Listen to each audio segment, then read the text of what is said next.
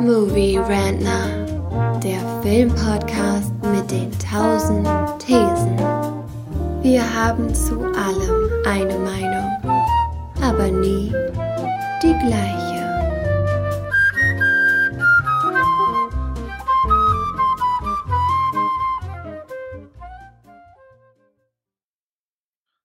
Frührentner, das Format, in dem wir über aktuelle Filme, Serien und Streaming-Ereignisse reden wollen.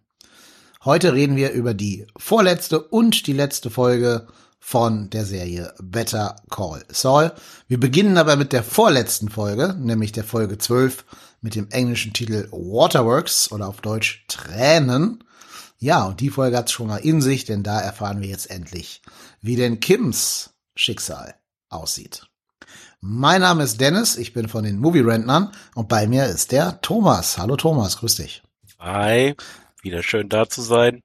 Und ja, viele Tränen, viele Tränen. Ja, nicht nur bei den Figuren, auch bei uns Zuschauern, ne? denn ja, wir wussten mhm. ja dann zu dem Zeitpunkt schon, dass wir jetzt nur noch eine Stunde Better Call Saul vor uns haben würden. Yep. Ja. Aber wir werden nachher sehen, dass dieser Titel natürlich wie immer bei, bei Saul auch doppeldeutig ist. Waterworks kann sich ja einerseits auf diese Firma beziehen, bei der Kim arbeitet, diese Sprinkler-Verkäufer. Aber andererseits ja. ist ja Waterworks auch ein englisches Wort für, wenn man so äh, wasserfallartig heult, also so ganz unkontrolliert heult, nennt man das ja auch Waterworks. Also insofern natürlich wieder eine doppelte Bedeutung. So, die erste äh, Szene, die wir sehen, ist der sogenannte Teaser. Da sitzt Saul Goodman in der Breaking Bad Timeline, also schon in äh, bunten Anzügen gekleidet und mit dieser Constitution hinten auf die auf die Wand äh, getackert in seinem Office und wirft dauernd einen so, so einen Rubberball, so einen Tennisball gegen die Wand.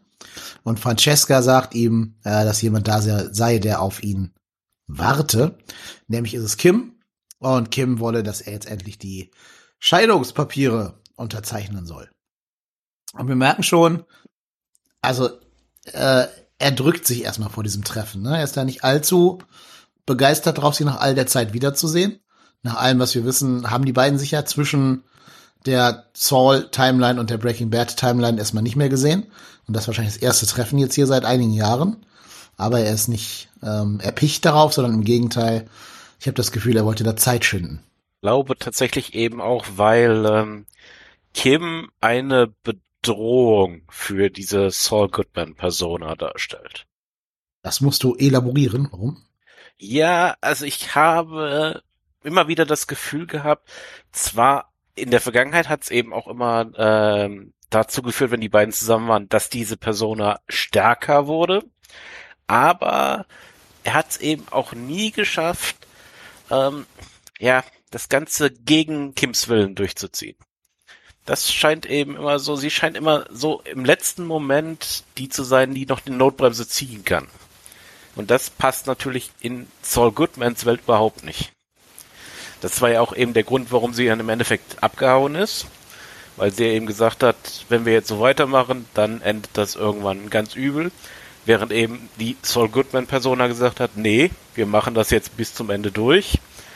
Und deswegen glaube ich eben, ja, diese, heile Welt, die sich Jimmy momentan erträumt mit dieser Persona, die könnte eben zu Bruch gehen, wenn er Kim tatsächlich anerkennt in diesem Moment. Mhm. Möglich. Und so ein bisschen spielt das ja auch in das, was wir dann auch später in der 13. Folge sehen werden. Nämlich diese Frage, do you have regrets? Ne? Bereust du irgendwas? Und er sagt ja immer, nee, nee, eigentlich bereut er gar nichts und ähm, versucht sich ja immer sehr so über diese, diese Saul Goodman-Person ja, sein, sein Schutzschild quasi aufzubauen, dass er nicht emotional angefasst wird. Aber ich glaube, du hast recht, dass Kim wahrscheinlich auch diejenige wäre, die dieses Saul Goodman Schutzschild am ehesten durchdringen könnte und dann eben doch irgendwie zu Jimmy McGill vordringen kann. Das mag auch ein Grund sein, warum man sie jetzt hier nicht zwingend sehen will, weil er natürlich sich jetzt seit vielen, vielen Jahren dieser Saul Goodman ähm, äh, Persona wiederfindet und nicht will, dass jemand kommt, der vielleicht auch diese alte Persona kennt. Weil das trifft ja auf die wenigsten in Breaking Bad zu, dass sie ihn von vorher kennen. Eigentlich ja wahrscheinlich sogar nur Francesca, ne? Sonst würde mir jetzt keiner einfallen. Und selbst die kennt ihn ja quasi nur professional, also auch nicht privat. Äh, naja, Mike. Mike. Ja, gut. Und, Mike, stimmt. Ja, und Gus. Aber die beiden treffen sich, glaube ich. Nee, ich glaube, gar Gus und Saul haben, haben die überhaupt jemals eine Szene zusammen gehabt? In einer der beiden Shows? In zwölf Staffeln? Jetzt, wo du das sagst. Ich glaube, das lief tatsächlich immer indirekt. Ne? Ich wüsste jetzt auch keine. Mhm. Also höchstens mal irgendwie, äh, wenn Gus mal in der, in der Öffentlichkeit aufgetreten ist, dass er da auch als Lawyer irgendwie war bei dieser Poli bei diesem äh, Lawyer, äh, bei diesem Polizei ähm, Gedächtnisfeier da, als, als Hank überfallen wurde von den Salamanca-Zwillingen. Aber Ich glaube, da war er auch nicht. Nee. Nee, ich glaube auch nicht, dass Gus in der Öffentlichkeit mit seinem Öffentlichkeitsgesicht jemanden wie Saul als seinen Anwalt Nee, nee, anstellen nee, würde. nee, ich dachte nur, dass er wegen Walt da gewesen wäre irgendwo. Ach so, Sauls ja, Anwalt oder so. Das, Aber das hätte sein nee, können. nee. ja. Das wird irgend so einen richtig farblosen, langweiligen Corporate Lawyer haben in der Öffentlichkeit. Da gehe ich von aus. Das alles andere passt gar nicht zu dem. Ja.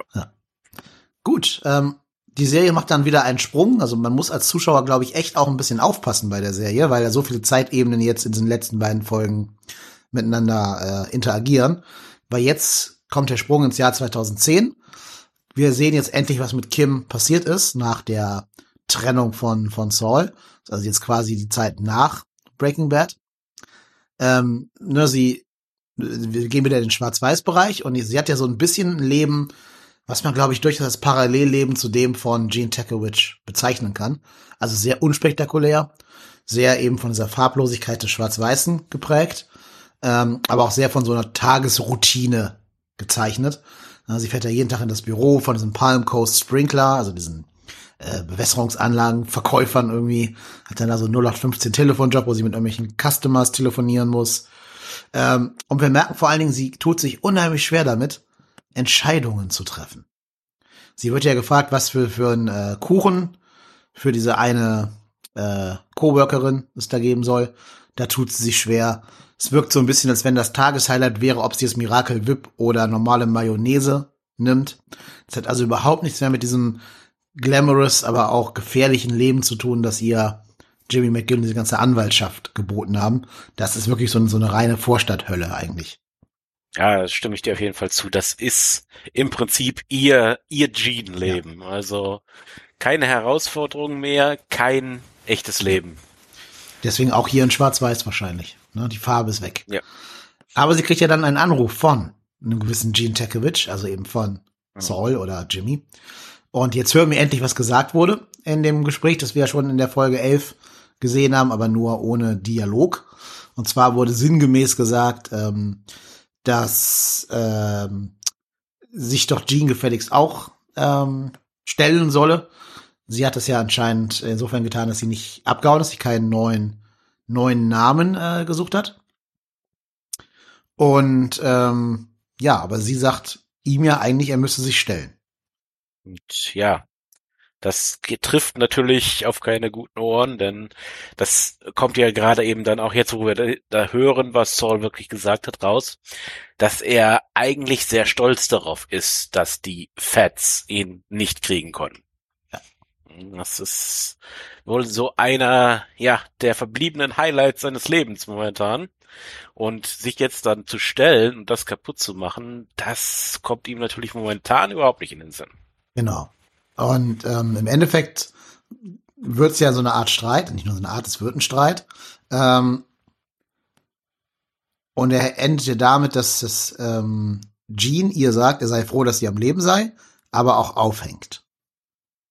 Und dann geht's ja direkt in diese Happy Birthday-Szene. Ähm, das ist, glaube ich, schon so ein bisschen Foreshadowing, weil das nächste Mal, wenn die beiden wieder miteinander sprechen, jetzt schon in Folge 13, gibt's ja so eine Art Geburt, weil wir dann ja die Wiedergeburt von Jimmy McGill sehen werden. Mhm. Also überhaupt ist die Serie einfach extremst clever, was äh, Foreshadowing angeht. Das werden wir auch nachher bei Folge 13 noch mal ein bisschen genauer dann besprechen, wie viel davon Ja. vorgeschadowt wurde schon.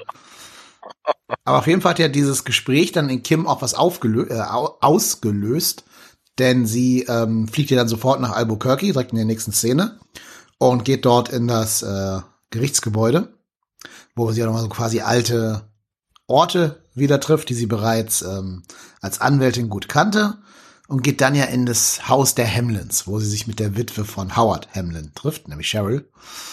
Ja, Und ähm, im Endeffekt gesteht sie, Cheryl, jetzt alles. Den kompletten, dieses komplette ähm, Manöver, um seinen Ruf zu ruinieren, der Mord durch Lalo Salamanca und auch, dass dieser Selbstmord eben einfach nur äh, inszeniert war.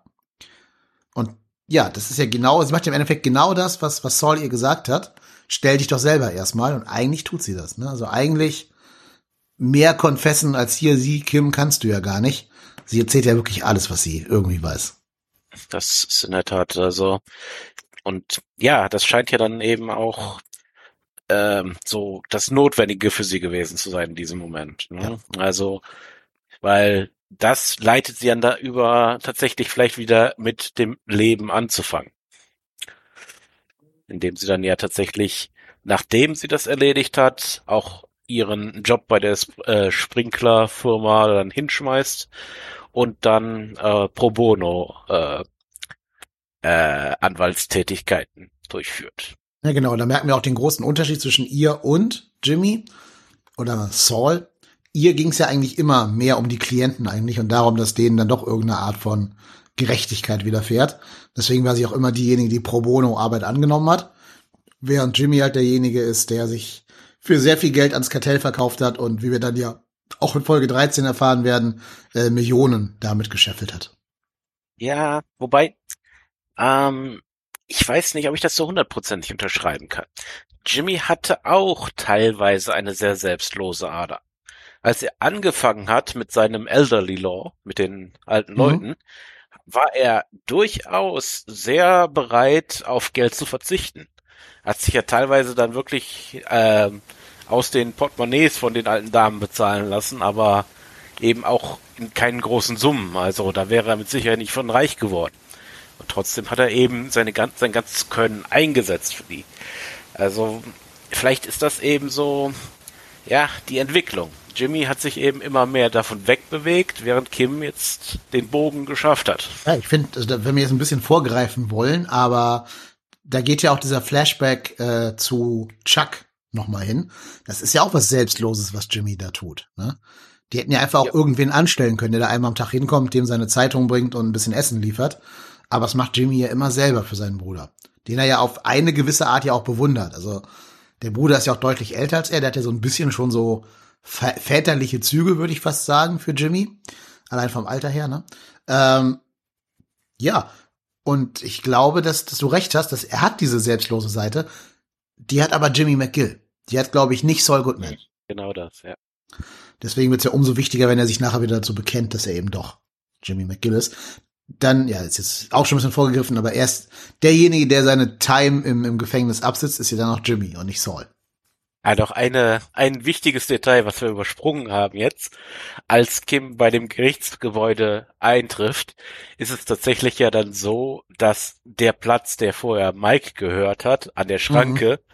jetzt von einem Automaten ja. kontrolliert wird. Und ich bin mir eigentlich hundertprozentig sicher, dass Jimmy genau das in der ersten Staffel irgendwann gesagt hat als er sich irgendwann über Mike aufgeregt hat, hat er gesagt, in ein paar Jahren wird irgendein Computer deinen Job machen. Und ich meine, genau das ist jetzt passiert.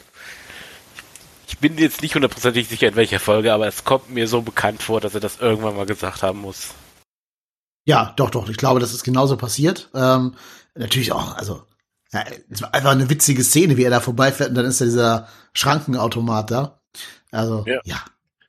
Doch, doch, das ist dieser, das ist dieser Humor, der die Serie auch auszeichnet. Die ist ja schon sehr ernst, sehr düster, mit viel Gravitas beladen. Aber du hast eben immer so diese humoristischen Momente. Ja. Auch am Ende, ne, ähm, da will ich es noch nicht vorwegnehmen, aber wenn man zwei bestimmte Begriffe bei Google eingibt, kommt da anscheinend sofort ein Bild von Saul Goodman.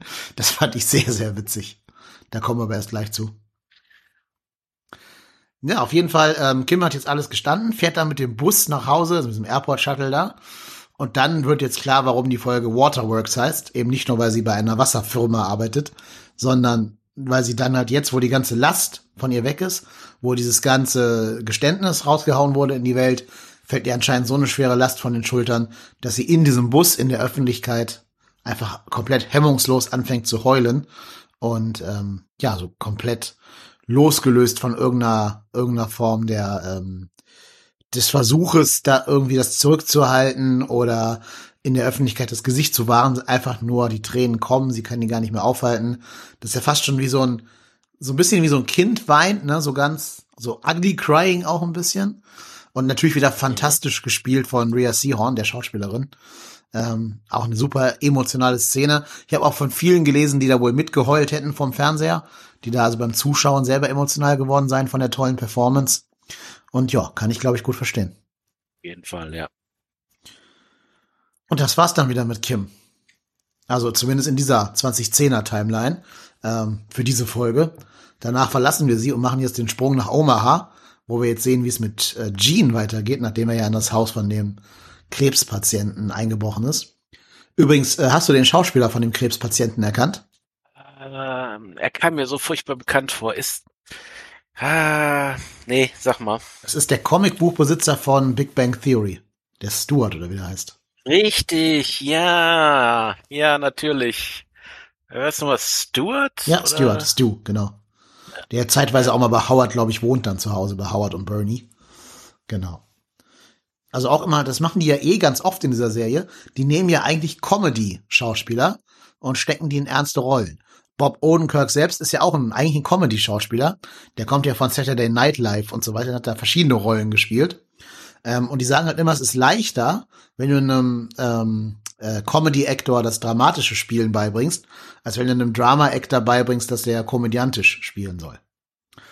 Macht ja zum Beispiel Marvel auch. Ne? Die nehmen ja auch immer Comedy-Schauspieler und sagen denen, geh ins Fitnessstudio und mach hier ein Jahr lang äh, Workout, damit du einen Superhelden spielen kannst. Siehe Chris Pratt, siehe Paul Rudd, siehe der äh, Tony Lewis, der glaube ich, der den Shang-Chi spielt. Das sind alles Komödianten eigentlich, also Comedy-Schauspieler, denen sie nur gesagt haben, jetzt sieh mal zu, dass du in Form kommst und dann kriegst du auch den epischen Teil hin. Und das macht, macht Better Call Saul nicht anders. Ja. Genau, und so kommen dann eben auch so Leute wie zum Beispiel äh, der Stu zu so kleinen Rollen hier. Wir sehen ihn da jetzt schlafen auf dem Sofa oder am Boden vielmehr, auf dem Boden seines äh, äh, Wohnzimmers. Und ja, ne, Gene hat jetzt erstmal die Gelegenheit, sich da ganz in Ruhe umzuschauen und klaut ein paar Uhren, macht Fotos von äh, Bankdokumenten und so. Und jetzt würde wahrscheinlich jeder normale Mensch in die Richtung gehen zu sagen, ja, schnell alles mitnehmen, schnell Fotos machen und raus. Gene aber scheint das zu genießen. Ne? Ähm, der geht erstmal nach oben, entdeckt dann diese Zigarrenkiste da, bleibt da ewig auf dieser komischen Ampore. Also er spielt damit, potenziell gefasst zu werden oder von dem Typen erwischt zu werden. Was glaubst du, warum er das tut? Ähm, zwei Sachen. Zum einen hat er nach dem Gespräch mit Kim schlicht und ergreifend, glaube ich, nichts mehr zu verlieren. Es ist ihm wahrscheinlich schlicht einfach egal zu diesem Zeitpunkt, ob er gefasst wird oder nicht. Zum anderen aber, wie du so schon richtig sagst, er genießt das. Das ist, das ist sein Leben. Einfach. Oder zumindest das ist das Leben von Saul Goodman. Sagen wir es mal so. Das, und das hat er eben natürlich die ganzen letzten Jahre unheimlich vermisst. Und jetzt hat er eben diese Gelegenheit und das will er auskosten. Dass das Ganze mit einem erheblichen Risiko versehen ist, das nimmt er, glaube ich, nicht wirklich wahr. Oder ist ihm auch egal. Ja, also Fakt ist ja, er nimmt sich ja diesen, diese Urne und wäre bereit, damit den Krebspatienten auf den Kopf zu hauen. Das ist ja dann schon mehr als einfach nur Breaking und Entering. Das ist dann ja schon, ja, vielleicht sogar versuchter Totschlag oder vielleicht ist es sogar Totschlag, wenn er fest genug zuhaut. Und er schien ja komplett bereit, das äh, durchzutun, durchzuziehen. Ja, haben wir ja letztes Mal drüber gesprochen, mhm. dass das sehr möglich wäre. Also ich glaube eben, ähm, da der Mensch ja nicht gesund war, äh, also wahrscheinlich eben auch unter Chemotherapie und allem gerade ähm, leidet, wird, denke ich mal, so ein richtig fester Schlag auf den Kopf. Also ich glaube nicht, dass der das überlebt hätte. Kann ich mir einfach nicht vorstellen. Nicht mit in dem Gesundheitszustand. Ich, ich denke auch ein normal gesunder Mensch, wenn du dem mit so einer Urne auf den Kopf haust, kann den auch schon aus dem Leben befördern. Mit Sicherheit, aber er hat wahrscheinlich noch bessere mhm. Chancen als jemand, der schon so angeschlagen ist. Vielleicht ist das ja auch so eine gewisse Rechtfertigung vor sich selbst. Der stirbt ja eh. Also ob ich ihn jetzt, es kann sogar so eine, so eine Gnade sein, ihn jetzt aus dem Leben zu befördern. Vielleicht kann man es vor sich selber so rechtfertigen als Saul. Ich weiß es nicht. Ja, ich glaube eben einfach, dass durch den Kontakt mit Walter White Sauls Zurückhaltung gegenüber Krebspatienten sehr gering ist. Also ich glaube, das interessiert ihn einfach. Das sagt er auch in der Folge davor. Es gibt auch Arschloch-Krebspatienten. Womit natürlich Walt gemeint ist, keine Frage. Das hatten wir schon letzte Folge dann besprochen. Ja, ist natürlich kein Zufall, dass sie dann Krebspatienten genommen haben und nicht irgendeine andere Krankheit. Ähm, das ist natürlich Absicht gewesen, um halt diese Parallele zu Walter White herzustellen. Soweit kommt's aber nicht. Also wir werden nie erfahren, ob er den Schlag jetzt ausgeführt hätte oder nicht, denn der Mensch schläft sofort wieder ein. Draußen wartet Jeff im Taxi und wir merken, dass Jeff eben nicht der routinierte Conman ist wie Saul, also ist nicht genießt und da irgendwie noch Stunden und Stunden absitzt, sondern im Gegenteil, der wird nervös, weil hinter ihm ein Polizeiauto äh, anhält. Auch wieder so eine Comedy-Szene, ne? Du denkst, oh Gott, Polizei, die, die untersuchen da irgendwas, die beobachten das jetzt, aber in Wahrheit machen die einfach nur Mittagspause oder Abendessenspause und futtern da wahrscheinlich sogar ein Cinnamon Bun, ich weiß es nicht, was sie essen, ehrlich gesagt. Äh, der eine beschwert sich doch, glaube ich, darüber, dass sein Fisch-Sandwich keinen echten Fisch Stimmt. beinhaltet. Ja, stimmt. Der, der Macfish ohne Fisch, genau. Ja, aber Jeff panikt und fährt in Panik davon. Und weil Jeff Jeff ist, fährt er in das nächstgelegene geparkte Auto rein und alarmiert damit natürlich die Polizisten, dass irgendwas los ist und wird so verhaftet. Ja. Jeff ist vielleicht nicht die hellste Kerze auf der Torte. Ja, das mit Sicherheit nicht. Ich glaube aber auch, jemand, der wirklich sehr schlau wäre, hätte gar nicht erst angefangen, mit Saul Goodman Das ist richtig. zusammenzuarbeiten. Aber selbst in der Situation an sich, wenn du schon mal drin bist, du bist ja ein Taxifahrer. Dein ganzes Leben besteht ja daraus, dass du wartest, dass irgendwo ein Klient kommt, der in dein Taxi einsteigt. Also die Polizei kann dir ja nichts, wenn du einfach nur irgendwo stehst und wartest. Jo. Ne, der hätte einfach nur cool bleiben müssen. Selbst wenn die nachgefragt hätten, du immer sagen können, ja, ich habe jetzt hier die, die Schicht für diese Gegend hier, ich warte jetzt, dass irgendwie ein Anruf kommt, ich habe nichts zu tun. Haben sie, wollen sie einen Keks oder irgendwas und dann ist gut. Ja, oder er hätte ja auch einfach sagen können, er macht gerade Pause. Eben, genau. Ne, Das ist ja das Klar, genau. Das hätten die auch vollkommen verstanden, weil das, die machen ja auch die Nightshift, genau wie der Taxifahrer. Da, ja, da wäre nichts passiert. Aber er gerät ja in Panik. Das kann man übrigens auch mal an dieser Stelle so ein bisschen vorwegnehmen. Ähm, Jeffs Schicksal erfahren wir überhaupt nie im letzten, im Finale dann. Ja. Er sitzt wahrscheinlich immer noch in so einer U-Haftzelle und wartet darauf, dass sein Anwalt dann kommt, also Saul, der nie kommen wird. Ja, ich tippe mal, wahrscheinlich ist er dann noch relativ glimpflich davon gekommen im Endeffekt nach, nach den Ereignissen der nächsten Folge. Ja, ich weiß es nicht, weil der ist im Taxi vor der Tür und ist panisch weggefahren und du wirst am nächsten Morgen merken, dass jemand in dem Haus, vor dem er stand, eingebrochen ist. Also, da kann man schon auf die Idee kommen, dass der irgendwie Fluchtfahrzeugfahrer oder sowas war oder so Mittäter von diesem Einbruch. Also, der braucht schon auch einen guten Anwalt, der ihn da so ein bisschen raushaut. Ja, das ist doch auch so. Also genau so ist es ja tatsächlich. Das sagt er eben, sagt der Saul ja sogar am Telefon. Das, weil der Typ dann kurz danach aufgewacht ist und dann aus seinem Haus rauskam und die beiden Polizisten alarmiert hat, dann die tatsächlich glaubten, dass er was damit Ja, ich weiß. Ich meine, ähm, wenn es zur Verhandlung kommt, zur Gerichtsverhandlung, die wir ja nicht sehen von So, Jeff. ja, ja. Er braucht halt einen Anwalt, der ihn von diesem Vorwurf freispricht. Das meine ich.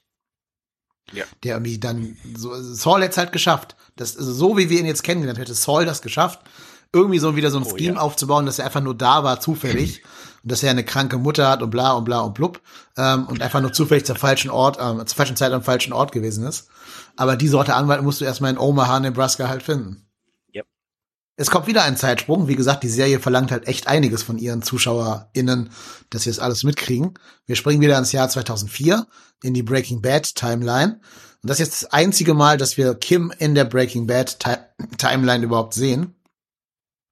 Denn das ist jetzt das Unterzeichnen der Divorce Papers, das wir am Anfang der Serie angeteasert bekommen haben. Ähm, Saul benimmt sich hier komplett, ja, ich sag mal einfach jetzt asozial, also so komplett äh, scheiße ihr gegenüber. Ne, der benimmt sich echt wie so ein Snob, wie so ein total versnobter Typ irgendwie. Ist natürlich, wir als Zuschauer wissen ja, dass das alles diese Saul-Persona ist, die ihn davor schützen soll, dass er emotionalen Schaden nimmt. Aber trotzdem glaube ich, dass Kim das schon äh, getroffen hat. Ja, auf jeden Fall. Also das sieht man ja auch dann hinterher in der folgenden Szene vor dem Laden. Das sieht das auf, dass sie wahrscheinlich eben in diesem Moment ja auch versucht hat, emotional abzuschließen mit ihm, was sie nicht wirklich geschafft hat, aber ich glaube, sie glaubte in diesem Moment eben diese Person nicht mehr zu kennen. Ja, genau. Das wird ja nachher auch der letzte Satz, den sie dann sagt, quasi in dieser Timeline. Ja. Sie geht nämlich dann vor die Tür und zündet eine Zigarette an und trifft dort draußen den Partner in Crime von einem gewissen Emilio Koyama. Jetzt wissen wir alle, oh, Emilio Koyama, da klingelt doch irgendwas. Das ist der Cousin und der rechte Hand Mann von Crazy Eight, der natürlich zusammen mit Jesse Pinkman das äh, Methamphetamin-Business in Albuquerque aufgezogen hat. Und eben jener Jesse Pinkman taucht jetzt auch neben Kim auf und die beiden rauchen dann zusammen eine Zigarette. Und ähm, auch da wird klar, die kennen sich, also indirekt zumindest, weil er erkennt sie, weil sie ja Combo äh, verteidigt hat damals. Combo ist ja auch einer von diesem, aus diesem ganzen äh, Gangster-Geflecht. Kleiner Fun Fact, echter Name Christian Ortega, Combo. Also Christian Ortega ist der, der Name, der zusammen mit äh, Skinny Pete und Badger in dieser Organisation unterwegs war. Es ist etwas kräftigerer mit der Glatze und dem Goatee und diesem, diesem Lippenpiercing. Und den hat, hat Kim ja in Better Call Saul Season 6 verteidigt irgendwann. Und so erkennt sie den. Äh, erkennt er sie. So rum. Und dann kommt dieser ganz entscheidende Satz. Jesse fragt sie, ob er, also Saul, ist er gut? Ist er ein guter Anwalt? Ist sie gut? Und Kim sagt, als ich ihn noch kannte, war er das. Also sie benutzt diesen Past-Tempus, diesen Vergangenheitstempus. Und damit ist klar, der Mann, den sie gerade in dem Büro getroffen hat, das ist ein Fremder für sie. Das ist jetzt 100% Saul Goodman und 0% Jimmy. Und sie kennt ja eigentlich eher so eine Variante von ihm, wo er vielleicht so 60% Jimmy, 40% Saul ist, nicht andersrum. Ähm, und deswegen dieser Vergangenheitstempus. Ein total tragischer Satz, finde ich, ne? When I knew him, he was. Also, das sind so ja. die Sätze, die bleiben dir auch nach der Serie in Erinnerung. Da gibt's ja so ein paar von diesem Breaking Bad Franchise. I'm the one who knocks oder Tread lightly oder so. Oder jetzt in dem Fall halt When I knew him, he was. Ja. Und weil natürlich auch passend zum Serientitel, rennt sie danach eben in den strömenden Regen hinaus. Ne? Also auch wieder die Waterworks. Also ja, das ist schon alles sehr clever gemacht auch, ne? Sehr clever komponiert auch von den von den Schreibern. Ähm, die Folge wurde jetzt von Vince Gilligan geschrieben und Regie geführt. Äh, also ich muss, ich bewundere das echt, wie wie viele Ideen die so haben aus so einem ja, relativ, ich sag mal jetzt, es passiert ja so gesehen nicht viel. Also auf einer rein formalen Handlungsebene kannst du die Handlung ja in zwei Sätzen zusammenfassen. Jeff wird verhaftet und in der Vergangenheit unterschreibt Kim die Scheidungspapiere. Mir passiert ja kaum. Ne? Sie gesteht Hamlins Witwe ihre Schandtaten. Punkt. Das wäre die ganze Handlung. Aber auf so einer Metaebene, wenn man sich so ein bisschen auf diese ganze Bildsprache, das Acting, dieses Foreshadowing, diese Komposition, auch die Kamera und so, auf das einlässt, ist das so eine tiefe und reiche Serie, die sucht halt echt ihresgleichen. Ja, auf jeden Fall. Also ist mittlerweile einfach auf einer Höhe mit Breaking Bad. Ich habe auch schon viele gelesen, die sagen, die Serie ist besser als Breaking Bad. Ja, ich finde sie zumindest subtiler. Also gerade wenn wir dann gleich über Folge 13 reden werden, ähm, das ist ja eine ganz andere Art von Finale als das Breaking Bad Finale. Breaking Bad hat ja wirklich dieses Go out with a bang, ne? Also habe ich glaube ich letzte Folge schon gesagt, da werden Nazis mit einem automatischen Maschinengewehr aus dem Kofferraum rausspringt erschossen. Nichts dergleichen in irgendeiner Art und Weise passiert in Better Call Saul, also nicht mal ein Prozent von diesem Chaos, was da entsteht. Und trotzdem würde ich auch mitgehen und sagen, dass es mindestens auf selber Höhe ist, wenn nicht sogar ein bisschen besser. Ähm, das ist schon wirklich beeindruckend, dass du die beste Serie aller Zeiten machst. Und dann machst du ein Prequel und machst aus dem Prequel nochmal die beste Serie aller Zeiten. Das ist, glaube ich, einzigartig ja. momentan. Ja. Also ich wüsste jetzt nichts, das dem gleichkommt. Nee, also ich fand immer noch beeindruckend, dass sie das Buffy-Spin-off Angel auch zu einer wirklich sehr guten Serie ausgebaut haben. Trotzdem würde ich sagen, hier ist das nochmal die ganze Messlatte einfach viel höher. Ja. So, wir springen schon wieder in der Jahreszahl. Augenblick, ich muss mal ganz kurz husten. Ach ja, wahrscheinlich Corona, wer weiß. Ja. So, wir springen schon wieder in der Jahreszahl, nämlich ins Jahr 2010, wo äh, Gene zurück in sein, seine Wohnung geht. Und da wird er dann von Jeff angerufen, der irgendwie so ein, so ein Schmuggeltelefon im Gefängnis hat. Äh, und der gesteht ihm jetzt, dass er halt verhaftet wurde auf der äh, Scene of Crime von dem von der Raub, Raubüberfallgeschichte. Und ähm, ne, Saul sagt ihm erstmal, also beruhigt ihn quasi. Also Gene wird wieder Saul für diesen Moment und beruhigt ihn mit seinem ganzen legalen Wissen und sagt, ja, du wurdest nicht im Besitz von diesen gestohlenen äh, Gegenständen gefunden. Du kannst nicht zum Verbrechen irgendwie verknüpft werden. Und äh, dann ruft er halt die Frau, die Mutter von von Jeff an, die Marion, und sagt ja, ja, ich hole den schon aus dem äh, Gefängnis raus. Und ähm, sagt auch noch, dass halt in in Omaha seien die, ja, wie nennt man das, Bond Declarations, die, ähm, äh, na, wie heißt das denn nochmal auf Deutsch? Ähm, äh, ja, Kaution, seien da lockerer als in Albuquerque. Und damit verrät er sich ja ein bisschen, weil dann ist klar, dass er sich in Albuquerque auskennt, obwohl er vorher zu Marion gesagt hat, dass ähm, er noch nie in Albuquerque gewesen sei. Und da wird die gute Marion dann tatsächlich misstrauisch, weil das hat in der Folge Nippy, also die Folge, wo er sie kennenlernt und diesen Hund fingiert, Nippy der Hund, hat er ihr gesagt, er wäre noch nie in Albuquerque gewesen. Und insofern, jetzt haben sie ihr leider auch einen Computer gegeben und ihr erklärt, wie das Internet funktioniert. Das heißt, sie hat also nichts weiter getan, als einfach nur Con, Conman und Albuquerque einzugeben. Und anscheinend kommt dann genau ein Bild von Saul Goodman. Ich fand das mega witzig. Ich habe mich so scheckig gelacht, als das passiert ist. Und übrigens, wenn man das jetzt ja. macht, also wenn man die Google-Suche jetzt durchführt, dann kommt man direkt zu einer, diesem Werbespot, den sie für Saul Goodman gedreht haben. Der ist übrigens auch sehr witzig, kann ich jedem ja. Hörer nur empfehlen, sich den mal anzugucken. Mit der Pausentaste, um mal zu lesen, was da steht im Bild. Das ist schon äußerst witzig. Das zeigt eben auch einfach, äh, ja, so diese Dedication, ne? Also, dass man dann eben wirklich dafür sorgt, dass diese Google-Suche funktioniert, wie sie tatsächlich eben auch für Marion funktioniert hat. Ich glaube, das ist gar nicht so leicht, weil du musst ja dann irgendwie diesen Google-Algorithmus austricksen, dass das auch so funktioniert. Also, da hat wahrscheinlich, steckt wahrscheinlich auch schon wieder einige Stunden Arbeit drin. Das glaube ich auch, ja. Aber es ist halt auch witzig, ne? Ähm, Saul, der sein ganzes Leben mit irgendwelchen Kartellottos zu tun hatte, mit den gefährlichsten Typen auf der Welt, mit so Leuten wie Gus Fring und Lalo Salamanca und so. Sein Verhängnis wird eine alte ja. Frau im Rollstuhl mit so einem Live-Support-Button um ihren, ihren Kopf, äh, ihren Hals. Das, das, äh, das ist ja eben das Schöne, ähm, wenn man eben wieder den Rückblick macht zu der Zeit, als er Elder, Elderly Law mhm. gemacht hat. Da stand er ja auf der Seite der alten Leute als noch Jimmy.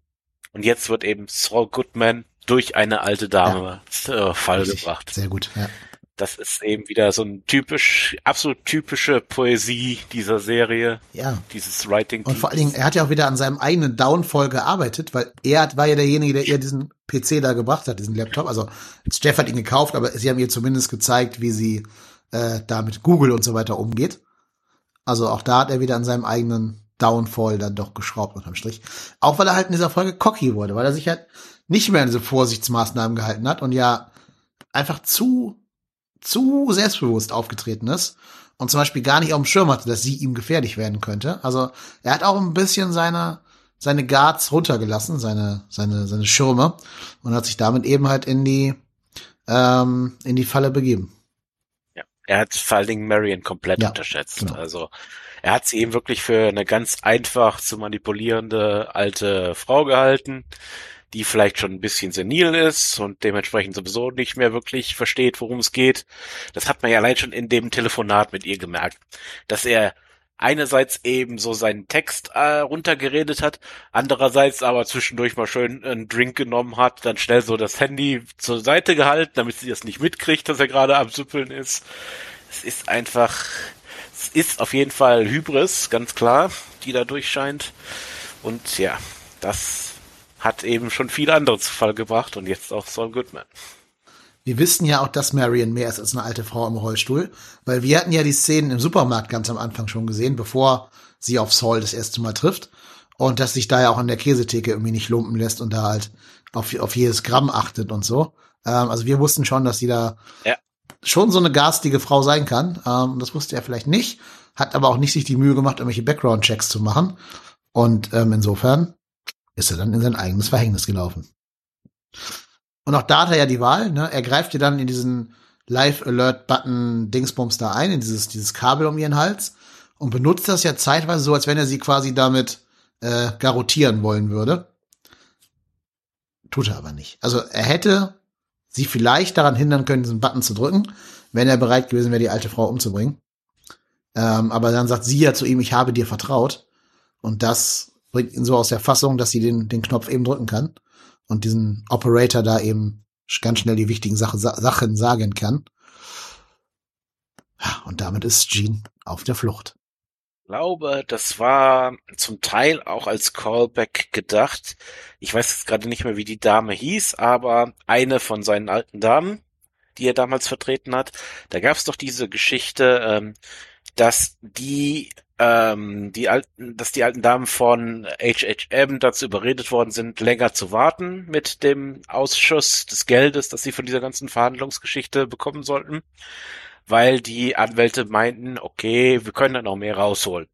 Und da sich dadurch ja dann Jimmys Bezahlung verzögert hat, hat er dann ja angefangen, da zu manipulieren und da eben auch praktisch die äh, Beziehung dieser alten Damen zueinander ruiniert. Praktisch eine davon zur sozialen Außenseiterin gemacht, was er ja dann auch schwer bereut hat. Und ich glaube, da wird er jetzt gerade dran erinnert. Also diese, dieser vorwurfsvolle Blick, diese, ja, die Anklage dieser schutzlosen alten Dame. Ich glaube, das ist in dem Moment das, was vielleicht auch so anfängt, die ersten Risse in der Saul-Persona hervorzurufen. Gute Beobachtung, ist mir gar nicht aufgefallen, aber ist natürlich was dran, hast du recht. Und vor allem das Spannende ist, jetzt an dieser Stelle wird auch noch mal das dritte, die dritte Bedeutung des Titels Waterworks deutlich. Ähm, und zwar, das habe ich auch, also musste ich googeln, musste ich jetzt auch nicht, aber ähm, bei Monopoly es gibt's ja ein Feld, das heißt Waterworks im Englischen. Auf Deutsch ist es Wasserwerk. Ne? Und das ist das letzte, die letzte, das letzte Feld vor You guessed it, go to jail, geh ins Gefängnis. Oh mein. Mhm.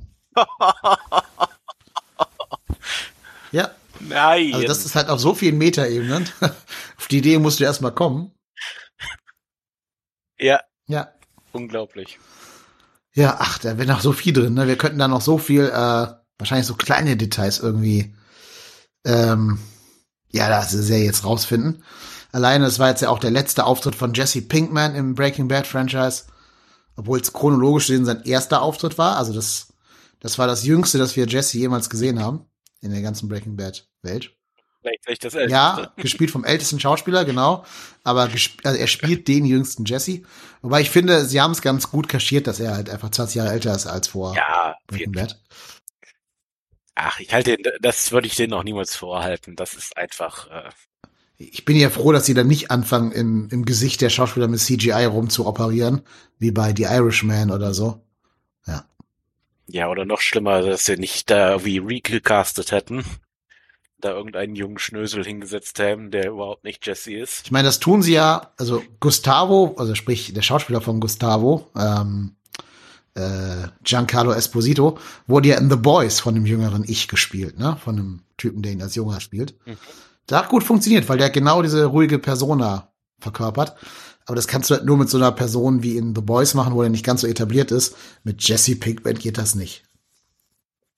Das wäre ja auch ein Jammer, wenn du da nicht Aaron Paul hinsetzt, sondern einfach irgendeinen, keine Ahnung, seinen Sohn oder so. Also das, das, nee, das, da hätten die Fans, glaube ich, Fackel und Missgabeln gezückt.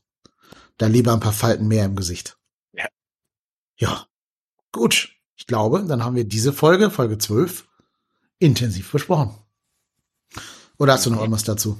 Hm, nee, ich glaube, wir sind durch so ziemlich alles durch. Okay, dann würde ich sagen, machen wir mal eine kleine Trinkpause und dann machen wir weiter mit Folge 13, dem großen Finale, das da heißt Saul's Gone. Alles ist weg oder Saul ist weg, wie auch immer.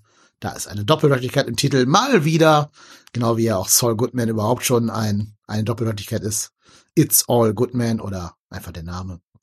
Genau. Also jetzt hier kleiner Zwischenspieler, bisschen Musik für euch und dann geht's weiter mit Folge 13.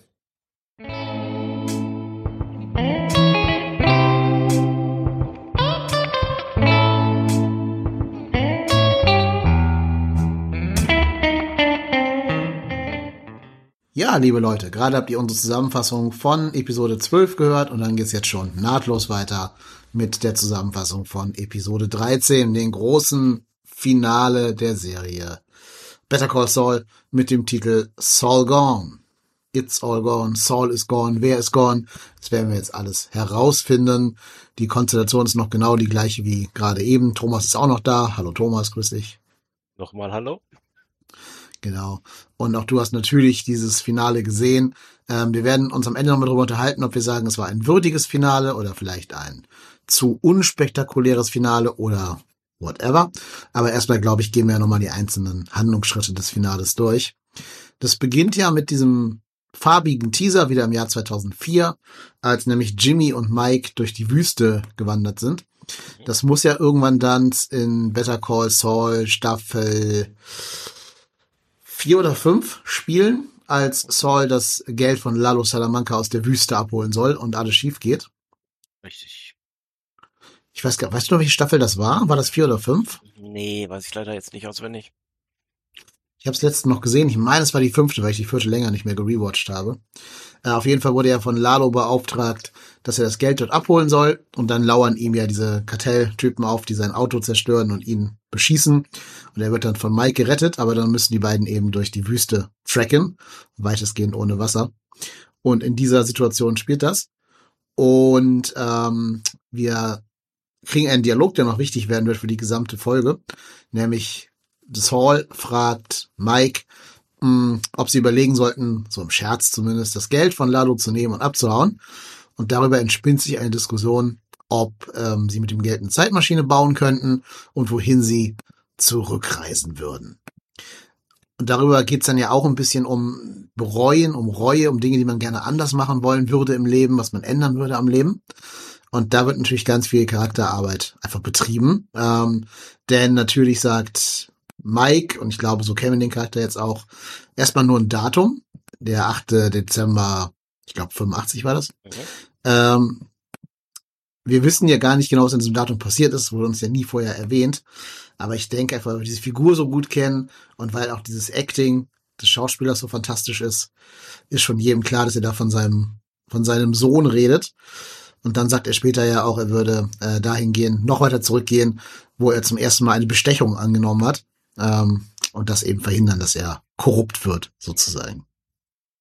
Ist auch wieder, ist sehr schön gespielt, einfach von dem Schauspieler, weil man merkt eben, die, wie er zuerst feststellt, okay, wenn ich dahin zurückgehen könnte an den Tag, an dem mein Sohn gestorben ist, dann könnte ich das verhindern. Aber dann geht er mehr in sich und wie mir eigentlich sowieso schon klar war, begreift er, das hätte er am ehesten damit verhindern können, dass er eben niemals zu einem von den Dirty Cops geworden ist.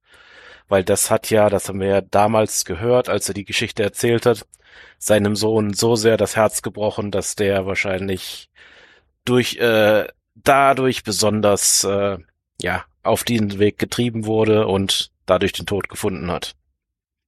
Genau. Ja, damit sieht man auch, dass Mike sich selber eben die Schuld an dem Tod seines Sohnes gibt und nicht irgendwelchen Mafiosi oder so, ähm, sondern dass er weiß, dass er selber dieses Blut in seinen Händen hat.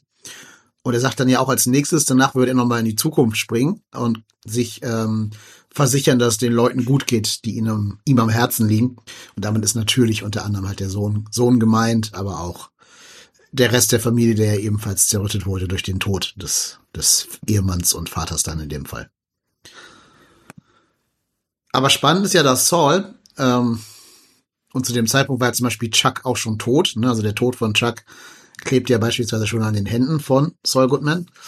Aber Saul will eben nichts ähm, anders machen oder irgendwie verhindern, dass er dirty wird oder so, sondern er will zurück und Aktien an der Firma von Warren Buffet kaufen, um Billionär zu werden, also Milliardär auf Deutsch zu werden. Die Frage ist halt immer, also was ich mir immer frage bei dieser Saul-Persönlichkeit, meint er das wirklich oder ist das diese, dieses Saul-Schutzschild, das Jimmy um sich herum aufgebaut hat. Ich glaube, das ist es. Also ich, ähm, ich, wenn ich so den Gesichtsausdruck dabei sehe, dann kaufe ich ihm einfach nicht ab, dass er das ernst meint. Ich glaube eben wirklich, das ist purer Selbstschutz. Er will gar nicht darüber nachdenken, was für Bedauern in seiner Vergangenheit liegt. Mhm. Ja, den Eindruck habe ich nämlich auch. Also auch wirklich in diesem Acting von Bob Odenkirk, dass der deutlich mehr unter der Oberfläche steckt. Das war letzte Folge ja auch schon so. Haben wir gerade ja besprochen, als er diese Divorce Papers von mhm. Kim unterschreiben lässt.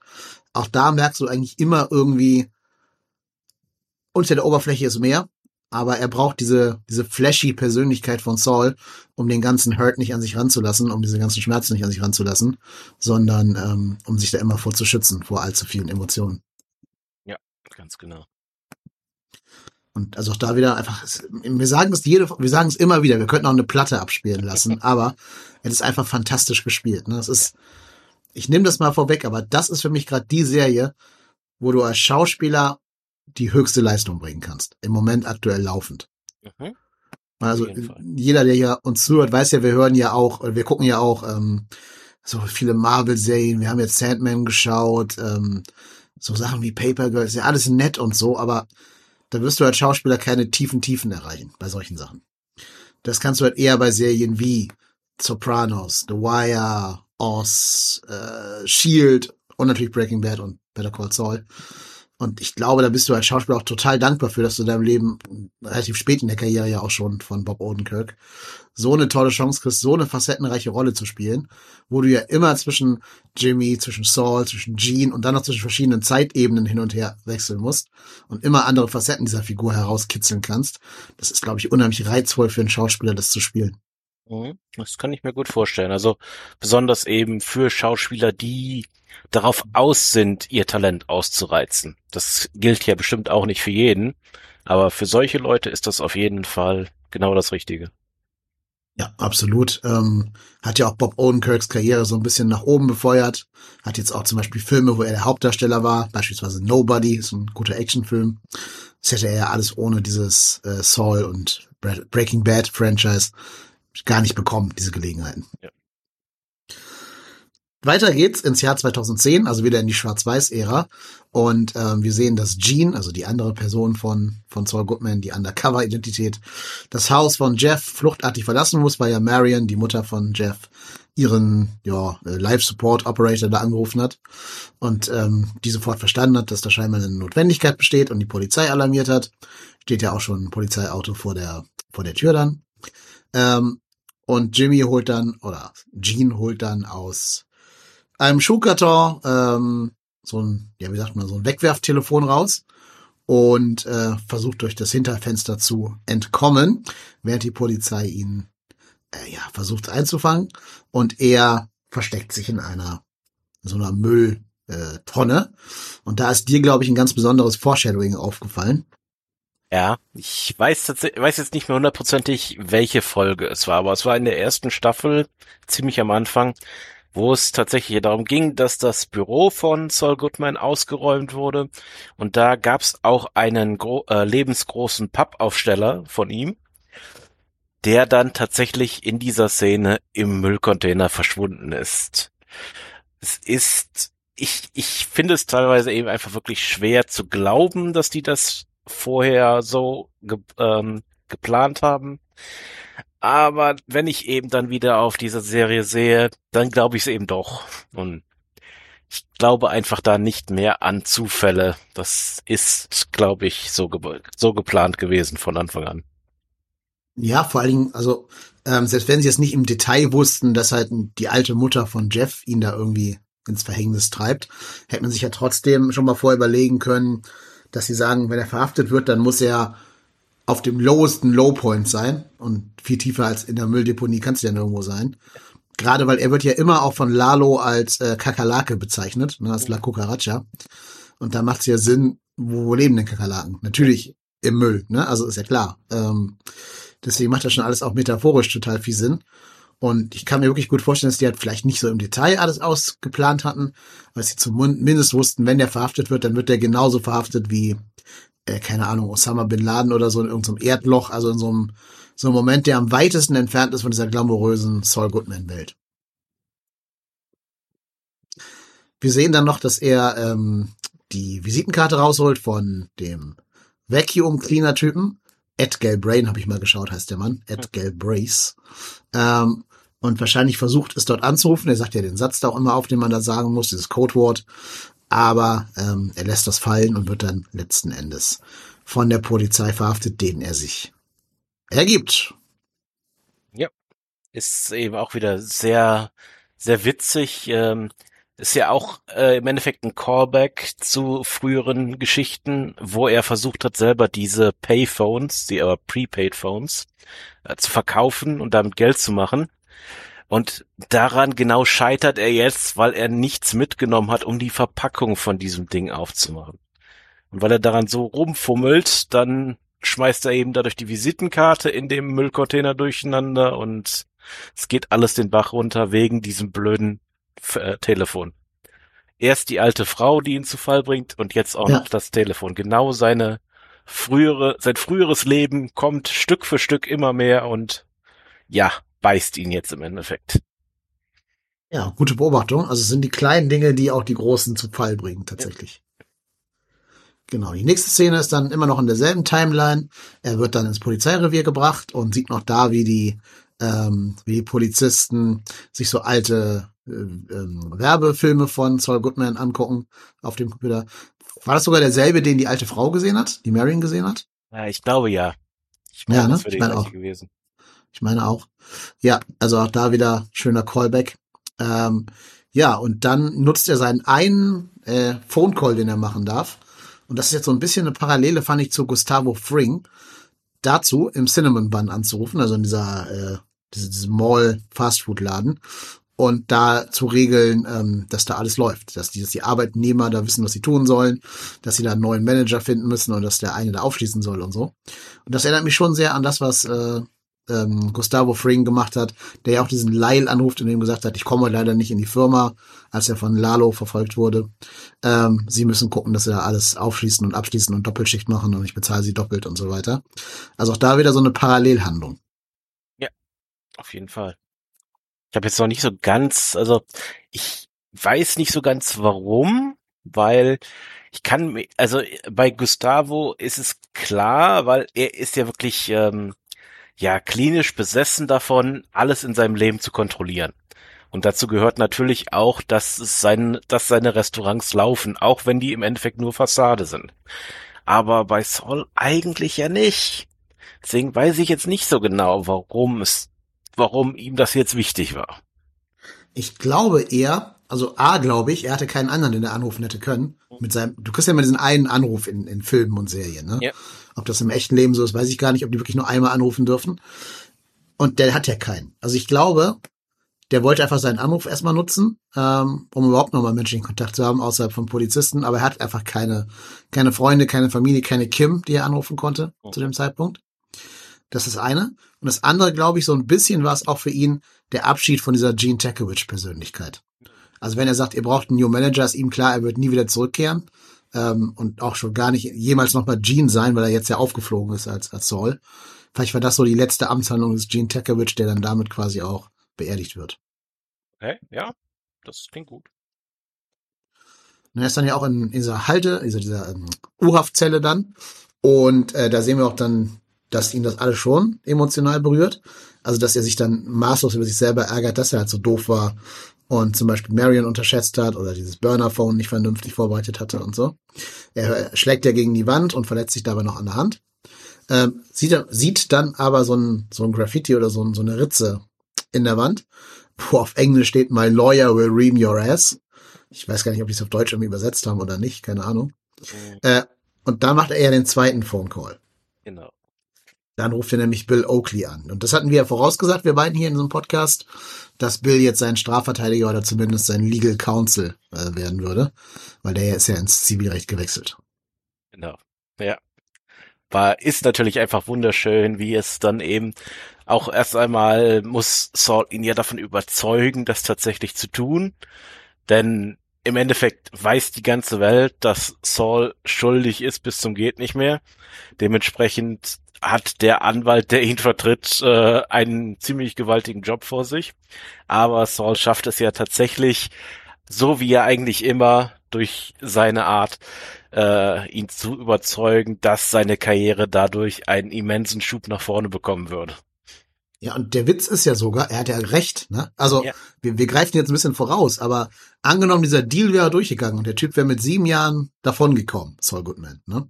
Dann wäre das ja ein großer Win für Bill Oakley gewesen, dass er den, den schuldigsten Typen aller Zeiten auf sieben Jahre runtergehandelt hat. ähm, also, Saul hat sogar recht gehabt, der hat nicht mehr falsche Versprechen gemacht. Das wäre ein Karriere verändernder Fall für Bill Oakley gewesen. Absolut, ja. Bill ist ja auch so ein bisschen, glaube ich, fürs äh, Comic Relief in dieser, dieser Folge zuständig. Alleine so dieses, diese Interaktion zwischen ihm und Saul ist ja immer ähm, in Richtung Comedy Gold irgendwie. Gibt's ja nachher auch im Gericht so ein paar Szenen, wo er bei jeder Gelegenheit immer sofort sagt, ich möchte mein Mandat niederlegen, ich möchte mein Mandat niederlegen. und die Richterin ihn dann nie rauslässt aus dieser Nummer.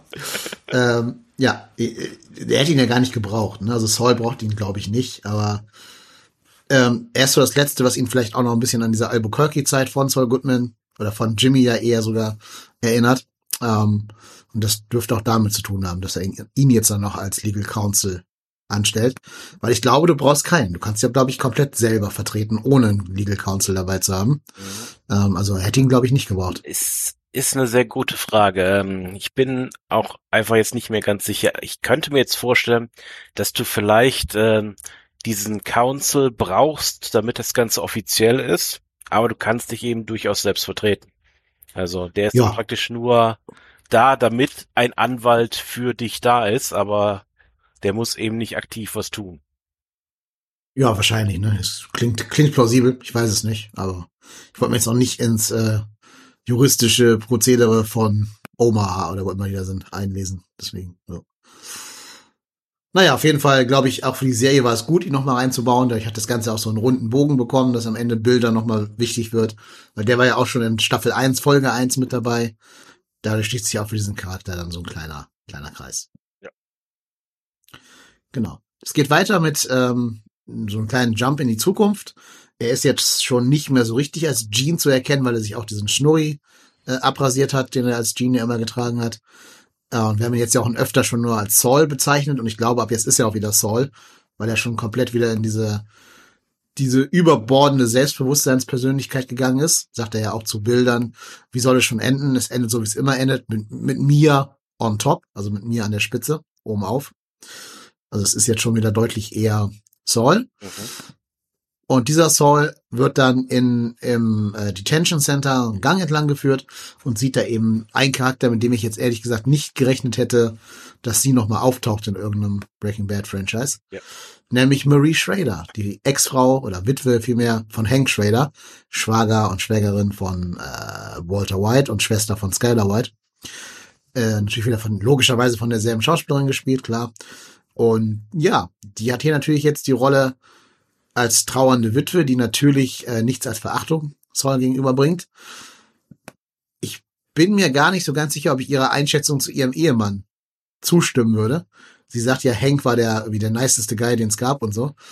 Ich glaube, da ähm, malt sie Hank jetzt im Tod auch ein bisschen rosiger, als der im Leben vielleicht gewesen ist.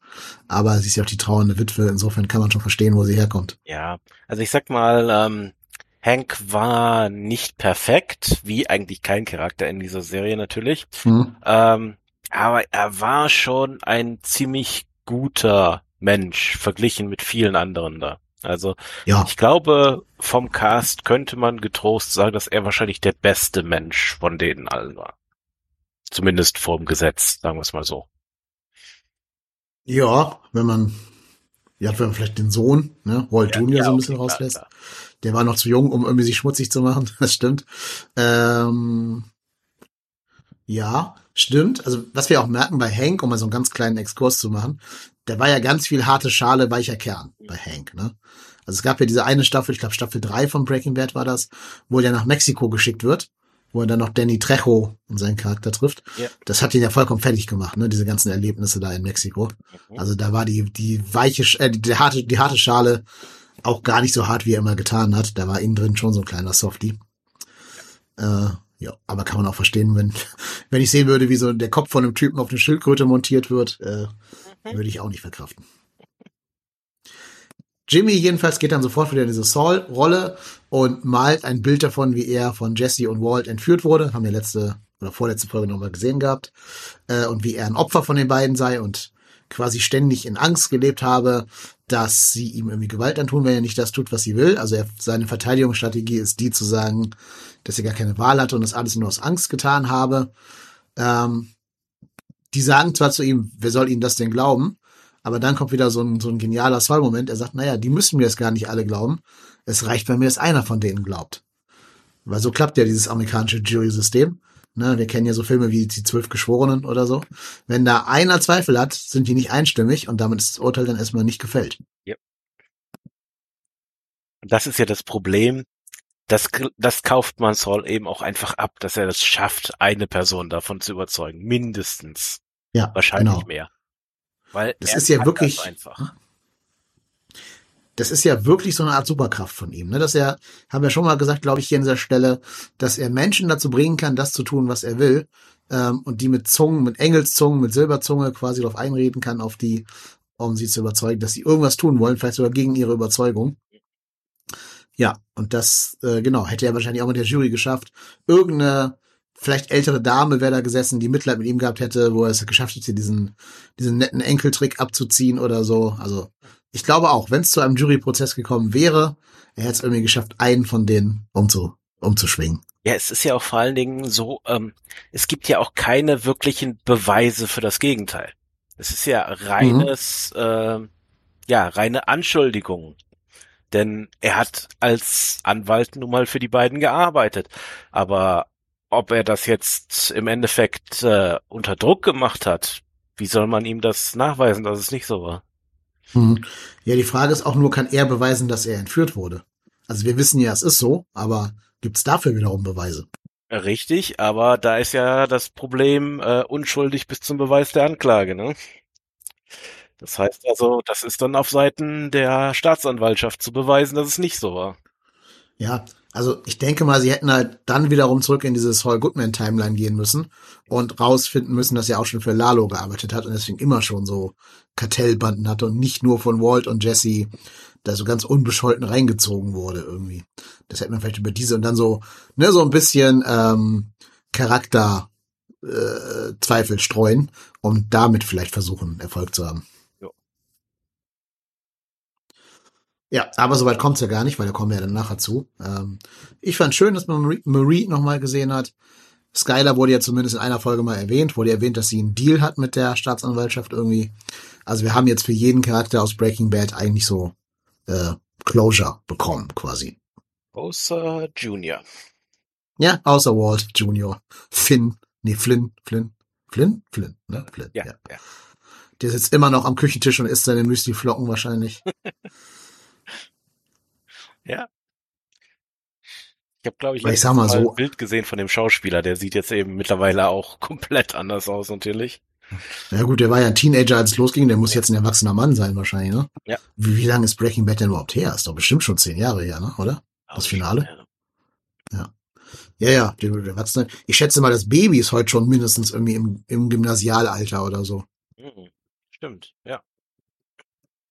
Die wird, kann man, da kann man dann ja ein Sequel draus machen. Äh, wie heißt die nochmal? Ähm, das Baby. Äh, uh, nee, Holly? Äh, Holly, genau.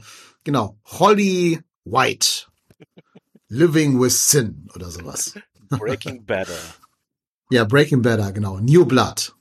Ich will die Leute aber nicht auf dumme Ideen bringen.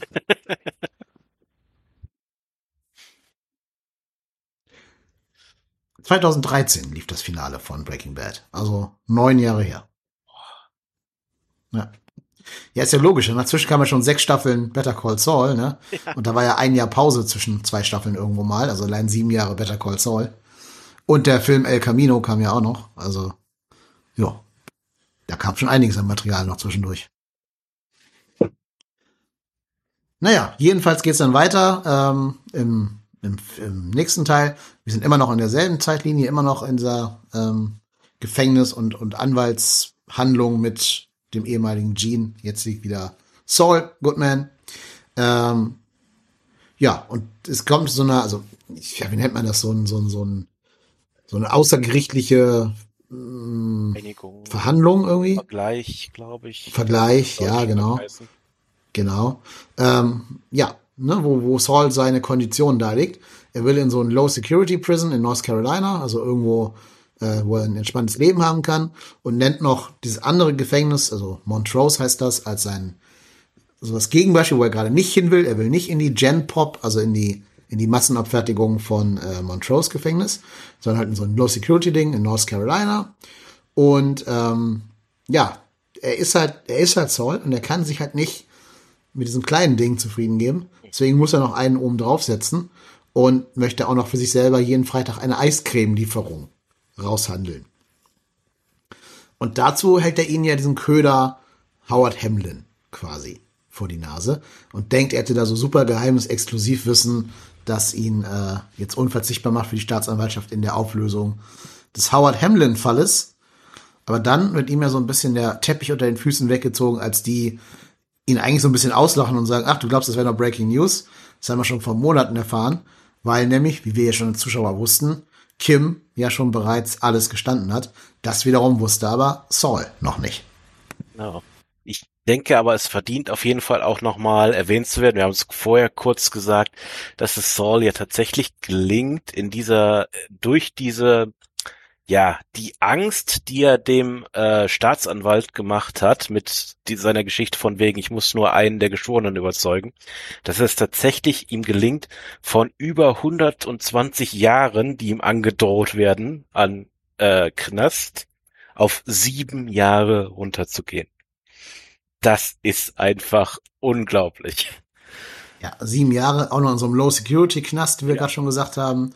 Äh, und dann ja auch noch, ich vermute, das ist so, dass du nach drei Jahren wahrscheinlich irgendwie deine erste Parole-Hearing kriegst, wenn du sieben Jahre bekommen hast. Mhm. Und dann kannst du nach drei Jahren wahrscheinlich da wieder rausgehen und dich dann zur Bewährung oder per Hausarrest oder so weiter forthangeln, durchhangeln. Ja. Ja. Aber soweit kommt's ja gar nicht. Ähm, weil das Spannende ist ja, die Szene endet ja damit, dass dann Oakley diesen Deal finalisiert und Saul zum gefühlt ersten Mal in der ganzen Serie einfach nur schweigend da sitzt und gar nichts mehr sagt. Ja, das ist, ja, da wird, glaube ich, da sind dann wieder die nächsten Risse in der Persona. Die summieren sich dann jetzt allmählich, denke ich. Und es fängt eben an, in ihm zu arbeiten, weil er, ihm wird jetzt klar, okay, Kim hat das Ganze jetzt gestanden dann ist die jetzt auf jeden Fall in ziemlich großer Gefahr. Vielleicht jetzt nicht vom äh, von der Justiz an sich, aber eben, wie hier auch da gesagt wird, sie, da sie eben auch äh, Howards Ehefrau das Ganze gestanden hat, könnte sie eben in einer äh, Privatklage so ziemlich alles verlieren. Wird sie ja vermutlich auch. Ne? Das ähm, wird ja nicht von der Serie noch gesagt, was aus Kim später werden wird. Aber also sie ist ja geständig. Sie macht ja gar keine Anstalten, sich zu verteidigen. Sie hat ja alles gestanden. Das heißt, das Einzige, was ihr irgendwie zuguten gehalten werden kann, ist ja, dass sie halt geständig war, dass man also eine Kooperation von ihr bekommen hat. Aber ich gehe davon aus, dass sie die Klage äh, gegen die Witwe von, von Howard Hamlin komplett verlieren wird. Da wird es drauf hinauslaufen. Wahrscheinlich, ja. Wenn Geht ja nicht anders. Also wenn du schon gestehst, was soll noch passieren, ne? Äh, ja, ja, klar. Du bist ja geständig, du, du leugnest ja nicht. Du machst ja nicht so ein Saul Goodmans geben, dich da irgendwie rauszuboxen, sondern du hast ja gesagt, ey, es ist alles genau so. Und Saul bestätigt das ja auch quasi noch, ne? Also er hat hier jetzt sogar so ein bisschen unwissentlich auch reingeritten, dadurch, dass er ja Howard Hamlin so als, als Köder eben vor die Bestie hält. Ja, also ich sag mal, ihre einzige Chance ist eben wirklich, wenn die Witwe darauf verzichtet. Das kann man jetzt momentan noch, ist schwer zu sagen, ehrlich gesagt. Also. Hm. Ich meine aber, es wurde gesagt, dass der schon angelaufen sei, dieser andere Prozess. Ah, okay. Das weiß ich aber jetzt nicht mehr ganz genau. Ich meine, nur stand sowas, wie sie sei in diesem Prozess schon, äh, she, she was tied into the process oder sowas.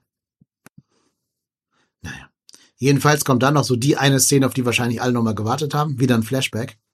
Jetzt geht's ein paar Monate vor diese, vor dem Beginn dieser Gene Takewitch-Ära. Ähm, und wir sehen eine uns wohlbekannte Person, nämlich Walter White. Jetzt die endgültig allerletzte Szene, in der, in der äh, Brian Cranston nochmal Walter White spielen wird, sage ich einfach mal, behaupte ich einfach mal. Und es geht um diese Szene nach der Folge Ozymandias von, von Breaking Bad, als Walt und Saul zusammen vom Vacuum Cleaner eine neue Identität bekommen werden und gemeinsam ähm, in so einem Kellerloch da irgendwie abwarten, dass sie ihre neue Papier, ihre neuen Papiere bekommen und Saul dann eben zu Gene Tekowicz werden kann und Walt, äh, ich weiß seinen Decknamen jetzt ehrlich gesagt gar nicht mehr, aber halt dann nach Alaska gehen kann.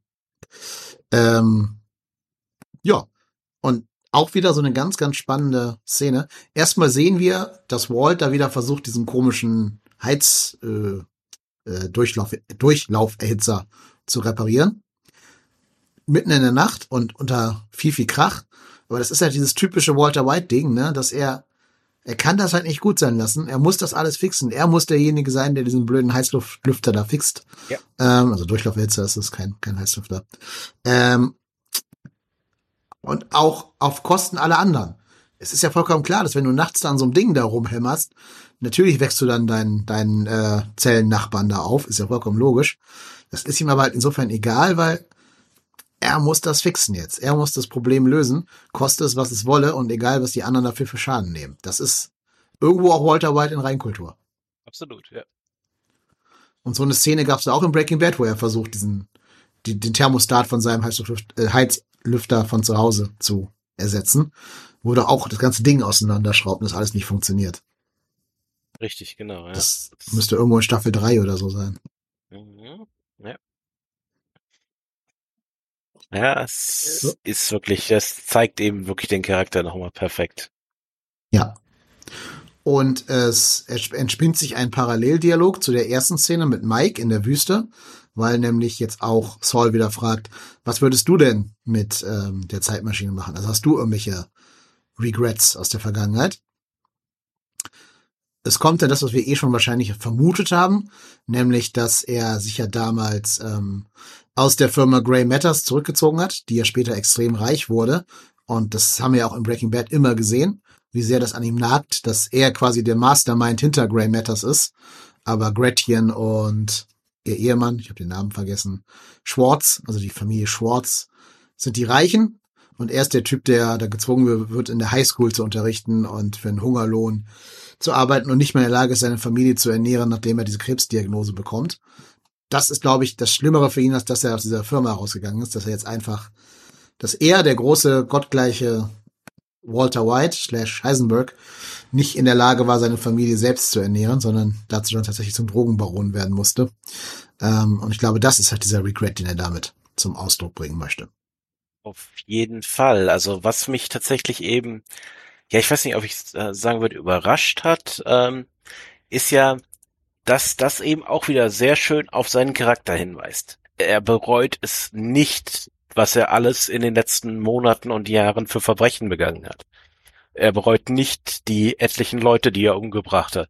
Er bereut nicht, dass er äh, auf seine Frau mit dem Messer losgegangen ist. Das war ja, glaube ich, auch erst recht kurz äh, vor dieser Zeit.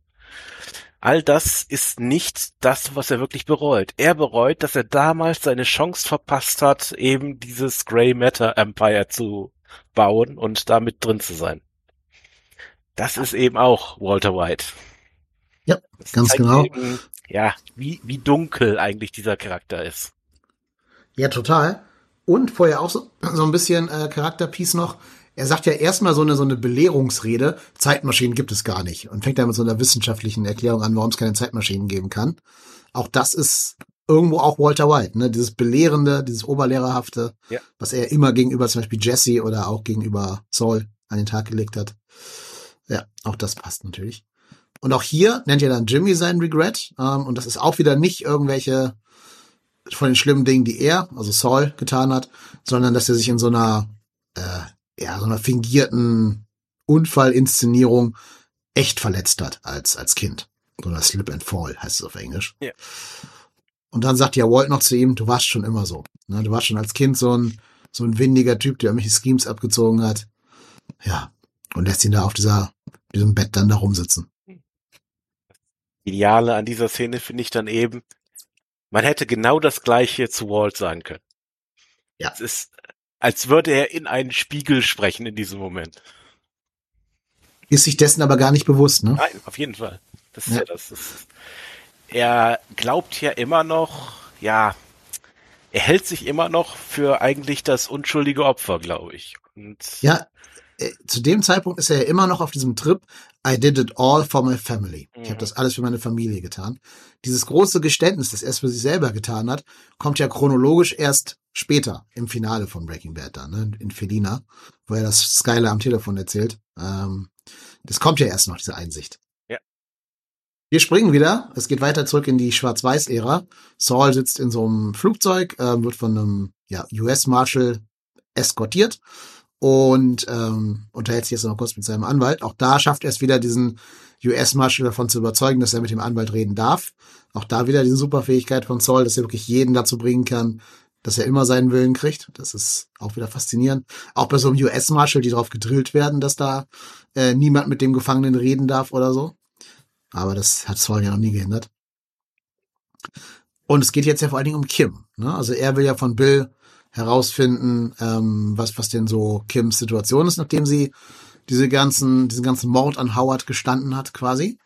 Ähm, und Howard sagt ihr dann, äh, nicht Howard, sondern, sondern Bill sagt ihr dann nämlich, sie wird wahrscheinlich nicht von der Staatsanwaltschaft äh, verklagt werden, aber die Witwe von Howard plant, jetzt haben wir die Antwort auf die Frage von gerade, sie plant das erst noch, dass sie einen, ja, eine Zivilrechtsklage ähm, für alles, was Kim hat, sagt er ja, for everything she has, anstreben wollen würde.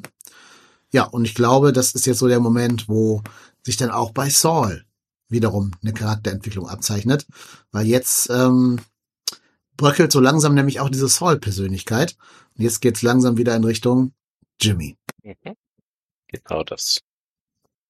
Aber es ist eben auch in einer sehr hübsch inszenierten äh, Szene, weil so wie Jimmy das Ganze dann ja sagt, dass, äh, äh, dass sein Anwalt eben noch die Leute verständigen soll, er hätte noch mehr zu erzählen, um das für seine Eiscreme-Lieferung einzutauschen. Und dann ja tatsächlich dann auch noch gesagt wird, ja, äh, okay, wieso willst du jetzt äh, Kim noch weiter mit da reinziehen? Die ist sowieso schon am Ende. Und Jimmys Antwort, oder beziehungsweise Sauls Antwort in diesem Fall dann einfach, du kannst dir gar nicht vorstellen, wie gut diese Eiscreme ist. Ja, weil wir ja wissen, dass das nicht stimmt. Ne? Das ist ja nur sein Vorwand. Er will ja in Wahrheit einfach nur Kim in diesen Gerichtssaal locken. Ja. Ähm, das mit der Eiscreme ist jetzt in dem Moment dann nur noch Schauspiel. Auf jeden Fall, ja. Aber es sieht nicht so aus, das ist das. Nee, genau. Äh, das Schlimme ist ja auch, er hat es ja geschafft, die Erwartung an sich selber so runterzudrücken, dass man ihm glauben würde, dass er es für eine Eiscreme tun würde. Das ist ja genau dieses, das ist ja so ein bisschen auch die Tragik der Figur Saul Goodman. Sein, zum Beispiel sein Bruder hat ja nie große Stücke auf ihn gehalten, so menschlich, moralisch. Und ist der Ruf erst ruiniert, lebt es sich recht ungeniert. Mhm. Und deshalb nutzt er das ja für sich, dass man ihm halt zutraut, dass er seine Ex-Geliebte für eine Eiscreme-Lieferung jede Woche an den Richter ausliefern würde. Ja, irgendwie schon, ne? Also ja. ich fand's im ersten Moment schockierend, weil ich dann doch dachte, aber okay, vielleicht hat der Kim das Ganze doch sehr übel genommen. Ja. Ja, wir wissen aber, so ist es ja nicht. Genau, ja. es war einfach nur wieder, mal wieder so ein Scheme von ihm, so ein Mini-Scheme, um seine Willen, seinen Willen zu kriegen. Kim, derweil, äh, lebt ja wieder in Florida, ist wieder in ihrem Büro da von Palm Coast Sprinklers und erhält einen Anruf von einer Figur, die auch schon in Staffel 2 eingeführt wurde, tatsächlich, von Better Call Saul, nämlich von Suzanne Erickson. Das ist ja so eine äh, Assistant District Attorney, also eine äh, Aushilfsstaatsanwältin, wie man das, man das nennen würde, also so eine, so eine Anwaltsgehilfin für den Staatsanwalten, Anwalt. Ähm, und die informiert sie darüber, dass Saul eben gewillt sei, irgendwelche belastenden Sachen auszuspucken.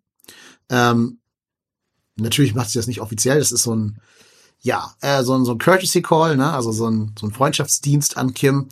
Ähm, aber auch clever an dieser Serie, dass sie es einfach schaffen, Charaktere, die sie mal vor zwei Staffeln, vor vier Staffeln, vor sechs Staffeln irgendwann eingeführt haben und die dann ja eigentlich egal gewesen sind in der Zwischenzeit, nochmal aufzubauen, damit die nochmal jetzt eine kleine Funktion in diesem Finale erfüllen können und damit sich das ein bisschen organischer anfühlt und nicht ähm, irgendwelche ja, irgendwelche anderen Figuren, die es vorher nicht gab, jetzt erfunden werden müssen, die dann Kim so einen Tipp geben, sondern du auf alte Charaktere zurückgreifen kannst.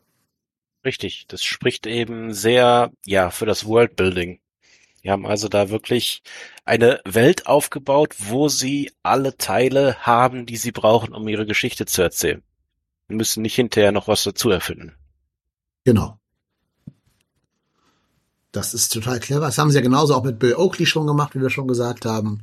Ähm, und alleine wie viele von diesen, diesen Kleinkriminellen aus Breaking Bad du jetzt noch ein paar Mal bei Saul Goodman gesehen hast, ne? Hier diese ganzen äh, äh, Emilio Koyama und so weiter und so fort. Das sind ja alles so Rückgriffe und es macht die Welt halt so ein bisschen greifbarer. Gerade weil ich halt echt glaube, dass Albuquerque eher eine überschaubare Szene hat an so Drogenjunkies und so. Ähm, ja, also fand ich gut. Dann kommt der nächste, nächste Zeitsprung, so ein paar Monate wieder in Zukunft, denn jetzt geht's schon in den Prozess rein. Saul trägt jetzt wieder seinen Saul-Anzug, also irgendwelche flashy, äh, ja, Saul Goodman Mode halt. Das ist, auch geil, ist ja schwarz-weiß und trotzdem sieht man einfach, dass das diese knalligen Saul Goodman Anzüge sind, die er da trägt. Allein schon, weil die farblich gar nicht zu dem Hemd, zu der Krawatte zusammenpassen und so. Sticht damit natürlich auch total aus den anderen im Gerichtssaal heraus weil alle anderen tragen halt dunkle Farben, irgendwelche dunklen Sakkos und nur er hat dieses helle Sakko eben an, woran wir schon wieder sehen, dass er, ähm, ne, dass er diese Persönlichkeit des Sauls noch einmal jetzt anzieht.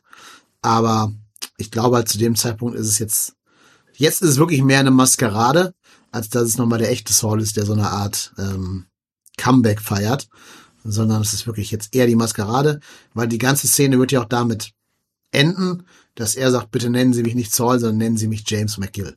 Ja. Ich hatte tatsächlich im ersten Moment, eben bevor klar wurde, was für ein Scheme Jimmy, äh, Jimmy da aufbaut, dachte, habe ich mich gefragt, ob in dem Moment, wo er da diesen Gang entlang kommt mit dem Saul Goodman Anzug, ob da dann die Farbe wiederkommen würde.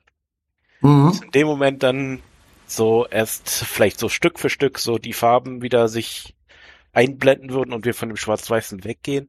Aber es würde jetzt keinen Sinn mehr machen. Eben weil es ja nicht ja. wirklich Saul ist. Mhm. Genau. Und ich glaube sogar am Ende, wenn äh, kleiner Spoiler nachher dann Kim ins Gefängnis kommt, macht das Sinn, dass das alles schwarz-weiß ist. Aber da kommen wir dann, dann zu, wenn wir soweit sind. Ähm, Erkläre ich dann nochmal, warum ich glaube, dass schwarz-weiß da auch sehr viel Sinn ergibt. Auf jeden Fall ist das Spannende an dieser Szene ist ja noch nicht mal der Anzug, sondern dass er jetzt bewusst und aktiv seinen sieben Jahre Plea-Deal aus dem Fenster wirft und stattdessen sagt, ey Leute, ich war kein, ich war kein Victim, ich war Täter. Ja. Ich bin nicht von, von Walt und Jesse irgendwie gezwungen worden, das zu tun. Im Gegenteil, ich war ein ganz entscheidender Baustein. Ohne mich hätten die es gar nicht geschafft, ihr Empire aufzubauen. Ähm, also er war ein, ein willentlicher und unverzichtbarer Teilnehmer an diesem Drogen-Empire von, von Walt. Ähm, und er gesteht ja sogar dann den Mord an seinem also den, den, dass er seinen Bruder in den Selbstmord getrieben hat.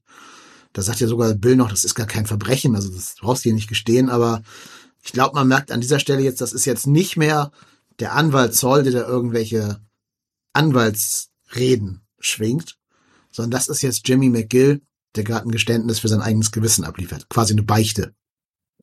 Auf jeden Fall. Es ist eben auch ähm, ja praktisch ein ähm, ein negatives Beispiel oder eine, eine negative äh, Reflexion von Walter Whites äh, Erklärung zu Skyler, I'm the one who knocks. Mhm. Das ist genau das gleiche, nur eben in der anderen Richtung, weil es da ja eigentlich jetzt eher, eher so ist, dass Saul jetzt wirklich das Ganze vom Gewissen redet, während sich Walter da eigentlich mehr reingesteigert hat in diese Geschichte. Genau. Und in der Sekunde, wo er dieses Geständnis abliefert, braucht er ja auch die Saul Goodman-Persönlichkeit nicht mehr als Schutzschild. Richtig. Weil in der Sekunde, wo er alles gesteht, brauchst du ja nicht mehr diesen Saul, von dem alles abprallt. In der Sekunde ist er jetzt Jimmy. Jimmy hat jetzt alles gestanden. Jimmy wird dafür 80 Jahre im Gefängnis bekommen, also lebenslänglich, da er schon alt genug ist, um das nicht zu überleben. Ja. Ähm, aber er hat jetzt endlich alles einmal von seinem Gewissen runter. Und damit sehen wir halt, dass er natürlich die ganze Zeit mit der Schuld an Chucks Selbstmord gelebt hat und das einfach nur nicht an sich rangekommen hat lassen, aber jetzt ähm, dann eben doch einmal diese große öffentliche Beichte haben wollte. Ja, genau das. Aber es ist auch bezeichnend für die Figur. er hat ja schon die große Bühne gesucht für diese Beichte. Ne? Er hat es im Gerichtssaal gemacht, wo er hingehört. Er hätte ja auch irgendwie das dem Psychologen erzählen können oder Kim im Privatgespräch oder seinem Pfarrer oder irgendwas. Aber er macht es natürlich der, auf der großen Bühne im Gerichtssaal als Überraschung für alle, so als großen dramatischen Auftritt noch einmal. Also auch das passt ja irgendwie schon zu dieser Figur, zu diesem Slipping Jimmy. Ja. Sein größter letzter Trick ist tatsächlich eben die Reinigung seines Gewissens im Gerichtssaal. Genau. Aber er hat vorher der Welt bewiesen, er hätte diesen sieben Jahres-Deal für sich raushauen ja. können, wenn er den gewollt hätte. Exakt. Und am Ende gibt's ja noch so einen ganz kleinen, so ein Approval-Nicken von Kim in seine Richtung, die ihm einmal so zunickt und sagt, hier, gut, dass es endlich raus ist. Ja. Deswegen macht es auch total Sinn, dass jetzt nochmal ein, ähm, ein Flashback sich anschließt. Wir gehen jetzt ungefähr ins Jahr zurück 2002, es wird wieder farbig, und zwar zur allerersten Lieferung von Lebensmitteln, die Jim seinem Bruder Chuck äh, in sein Haus bringt. Das muss ja scheinbar ganz, ganz kurz danach sein, nachdem Chuck diese vermeintliche Diagnose bekommen hat, dass er da eben äh, allergisch gegen Strom sei. Das scheint Chuck ja zu glauben. Und das scheint das erste Mal zu sein, dass Jimmy ihm Sachen liefert ähm, und bringt ihm irgendwelche Äpfel und solche Sachen mit. Und sagt ja sogar noch, beim nächsten Mal bringe ich dir auch die New York Financial Times mit. Und tatsächlich in der ersten Szene von Staffel 1 von Better Call Saul, wo er zum ersten Mal auf äh, Chuck trifft, bringt er ihm natürlich die Financial Times mit. Es ist sehr klein, diese Serie. Also hier schließen sich ja immer alle Kreise. Und auch das Buch, das dann ja da, dass er ihm mhm. ja, glaube ich, mitbringt, das die Buch The Time Machine ist tatsächlich eben auch in der ersten Staffel in Chucks Haus zu sehen. Echt? Sieht man das Buch? Ja. Ach, cool. Okay. Das ist, das ist einfach, was diese Serie für mich besonders macht.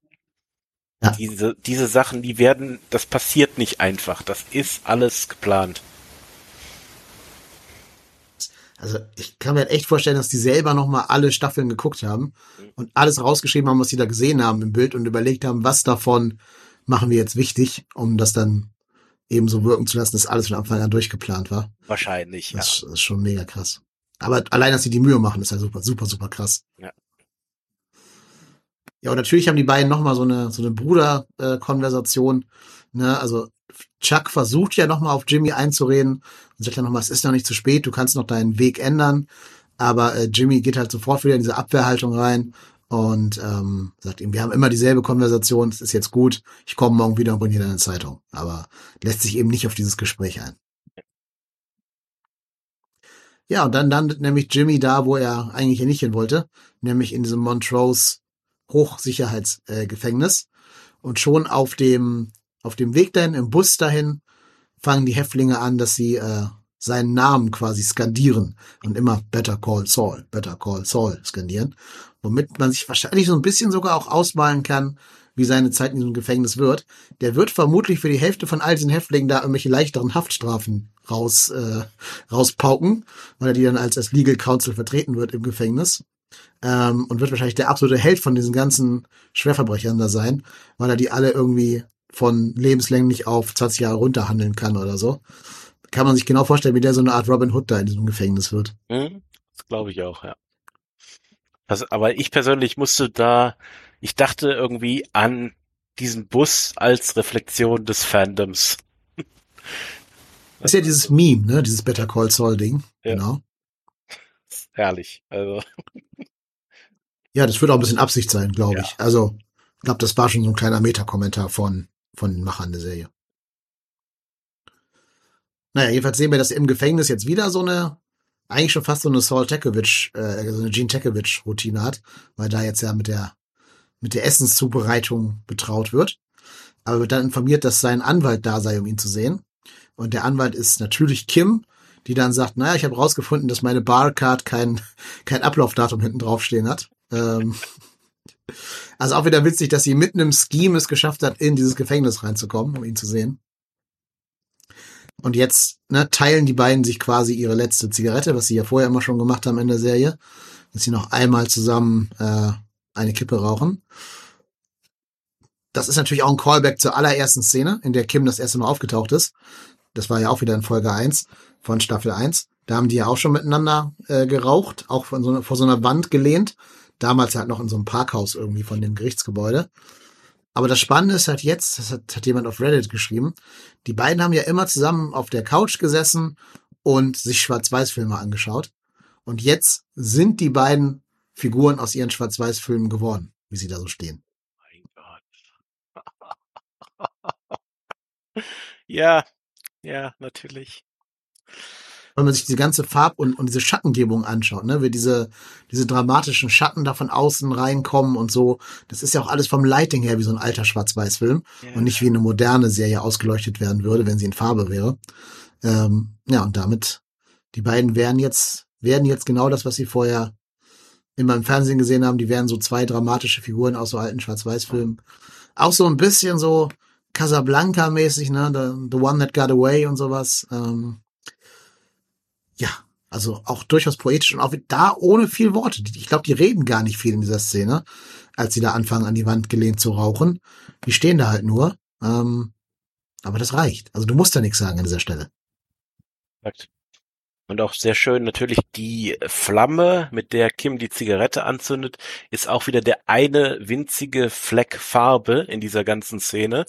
Mhm. Vielleicht, das habe ich bei einem Reviewer gehört, als äh, ja ähm, Hinweis darauf, dass die alte Flamme noch existiert zwischen den beiden. Mhm. Das auf jeden Fall. Also das sieht man ja allein schon da, dass sie sich diese Kippe da halt teilen. Das sagt ja schon, dass da noch ein bisschen, bisschen was da ist. Ja. Und jetzt erfahren wir auch, dass er hätte sieben Jahre bekommen können, aber sich dafür entschieden hat, die 86 Jahre zu nehmen. Ähm, einfach dadurch, dass er halt dieses Geständnis abgeliefert hat. Und dann ganz am Ende sehen wir ja Jimmy nochmal in diesem Exercise Yard im Gefängnis stehen. Und da macht er noch einmal diese, diese Saul-Geste mit diesen beiden Pistolen. Und das ist die letzte Szene, die wir, die wir sehen. Also zutiefst beeindruckende Serie auf wirklich jeder Ebene, was die Bildsprache angeht, was das Writing angeht, was das Acting angeht, ähm, was sowas wie Metaphorik angeht in der Serie, wie viele Callbacks es da zu anderen Sachen gibt. Das hätte ganz, ganz leicht auch in die Hose gehen können und so ein Memberberry-Ding werden können. Ne? Wisst ihr doch hier, Emilio Koyama aus Breaking Bad, hier ist er wieder. Also das, was Star Wars halt quasi macht. Ne? So Referenzen ohne, ohne Rhythmus und, und Sinn da reingeschmissen.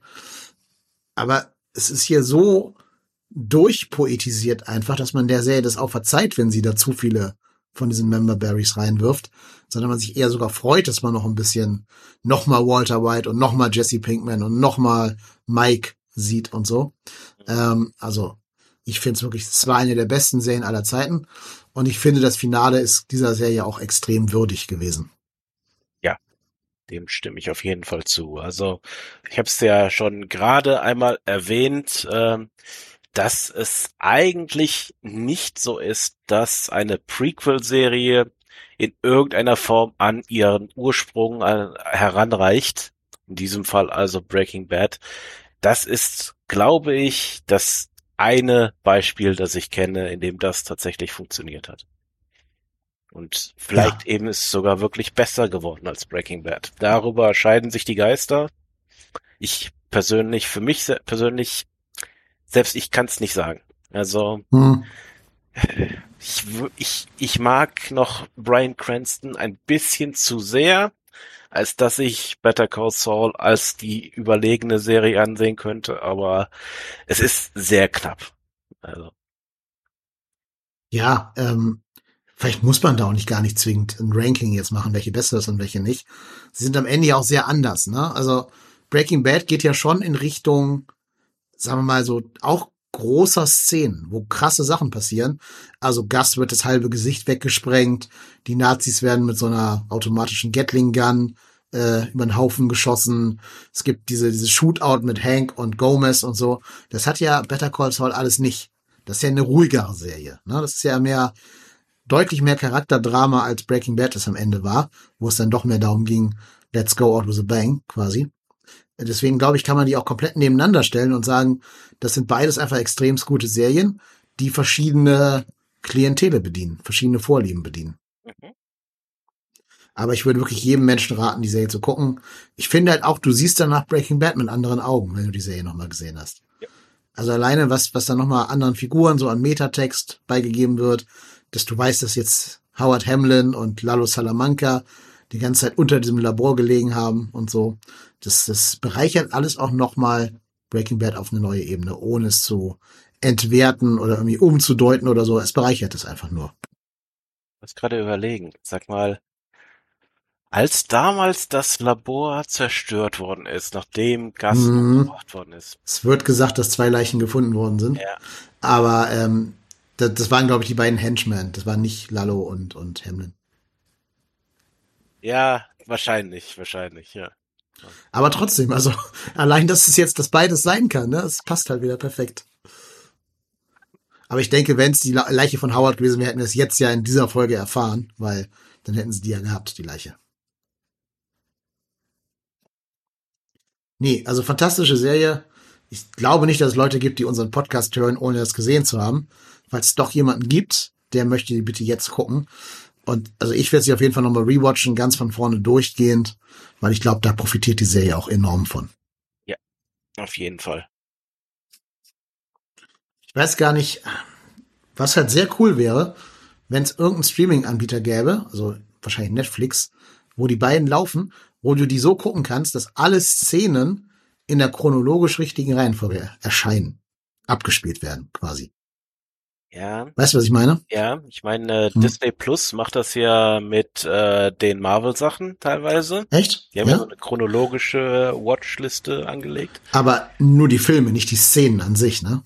Äh, ja, ja, also die Filme und die Serien dann geordnet Mhm. im richtigen Teil. Ja, aber wenn es jetzt in der Serie zum Beispiel ein Flashback oder ein Flashforward gäbe oder so, wäre der nicht in der richtigen Stelle. Ja, ja, genau. Das, Ja. das geht leider. Ich glaube, das wäre dann doch zu viel Arbeit.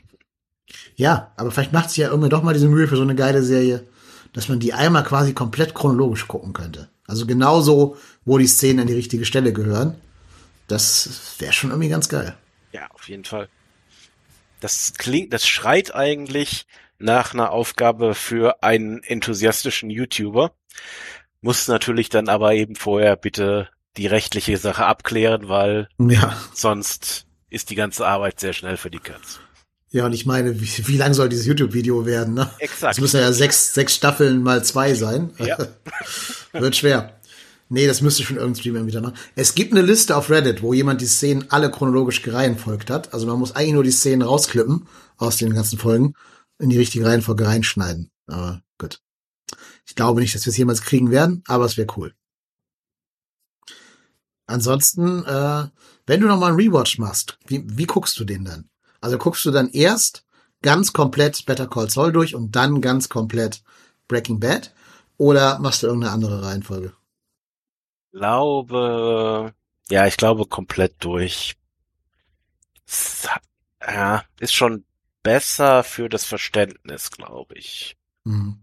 Ja, die Frage wäre, ob man nicht die letzte Folge von Better Call Saul, vielleicht die letzten beiden, Mhm. nach Breaking Bad noch gucken sollte. Hm, das ist nicht falsch, ja. Das könnte man sich überlegen. Das ist wie die Frage, wenn man so ein Buffy und Angel Rewatch macht, ob man dann immer diese Schwesterfolgen parallel schaut oder immer erst die eine Serie, dann die andere. Äh, ja, da streiten sich die Gelehrten wahrscheinlich drüber. Ja. ja.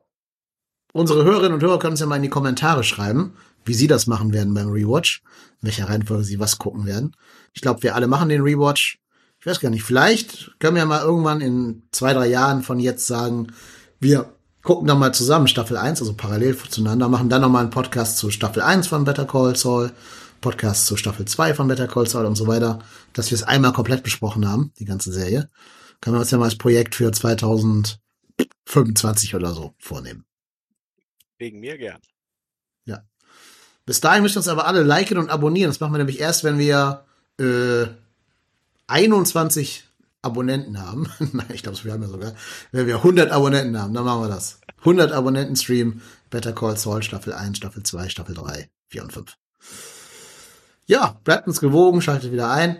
Wenn ihr nichts verpassen wollt, dann müsst ihr den Kanal auf YouTube abonnieren oder den Podcast in einem Podcatcher eurer Wahl eben abonnieren. Folgt uns auf Twitter und auf Instagram, um nichts zu verpassen. Lasst uns Likes und Kommentare und bla bla bla, alles da.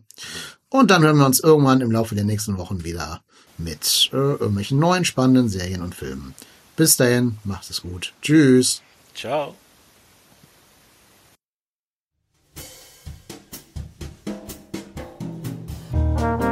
Movie Rantner, der Filmpodcast mit den tausend Thesen. Wir haben zu allem eine Meinung, aber nie die gleiche.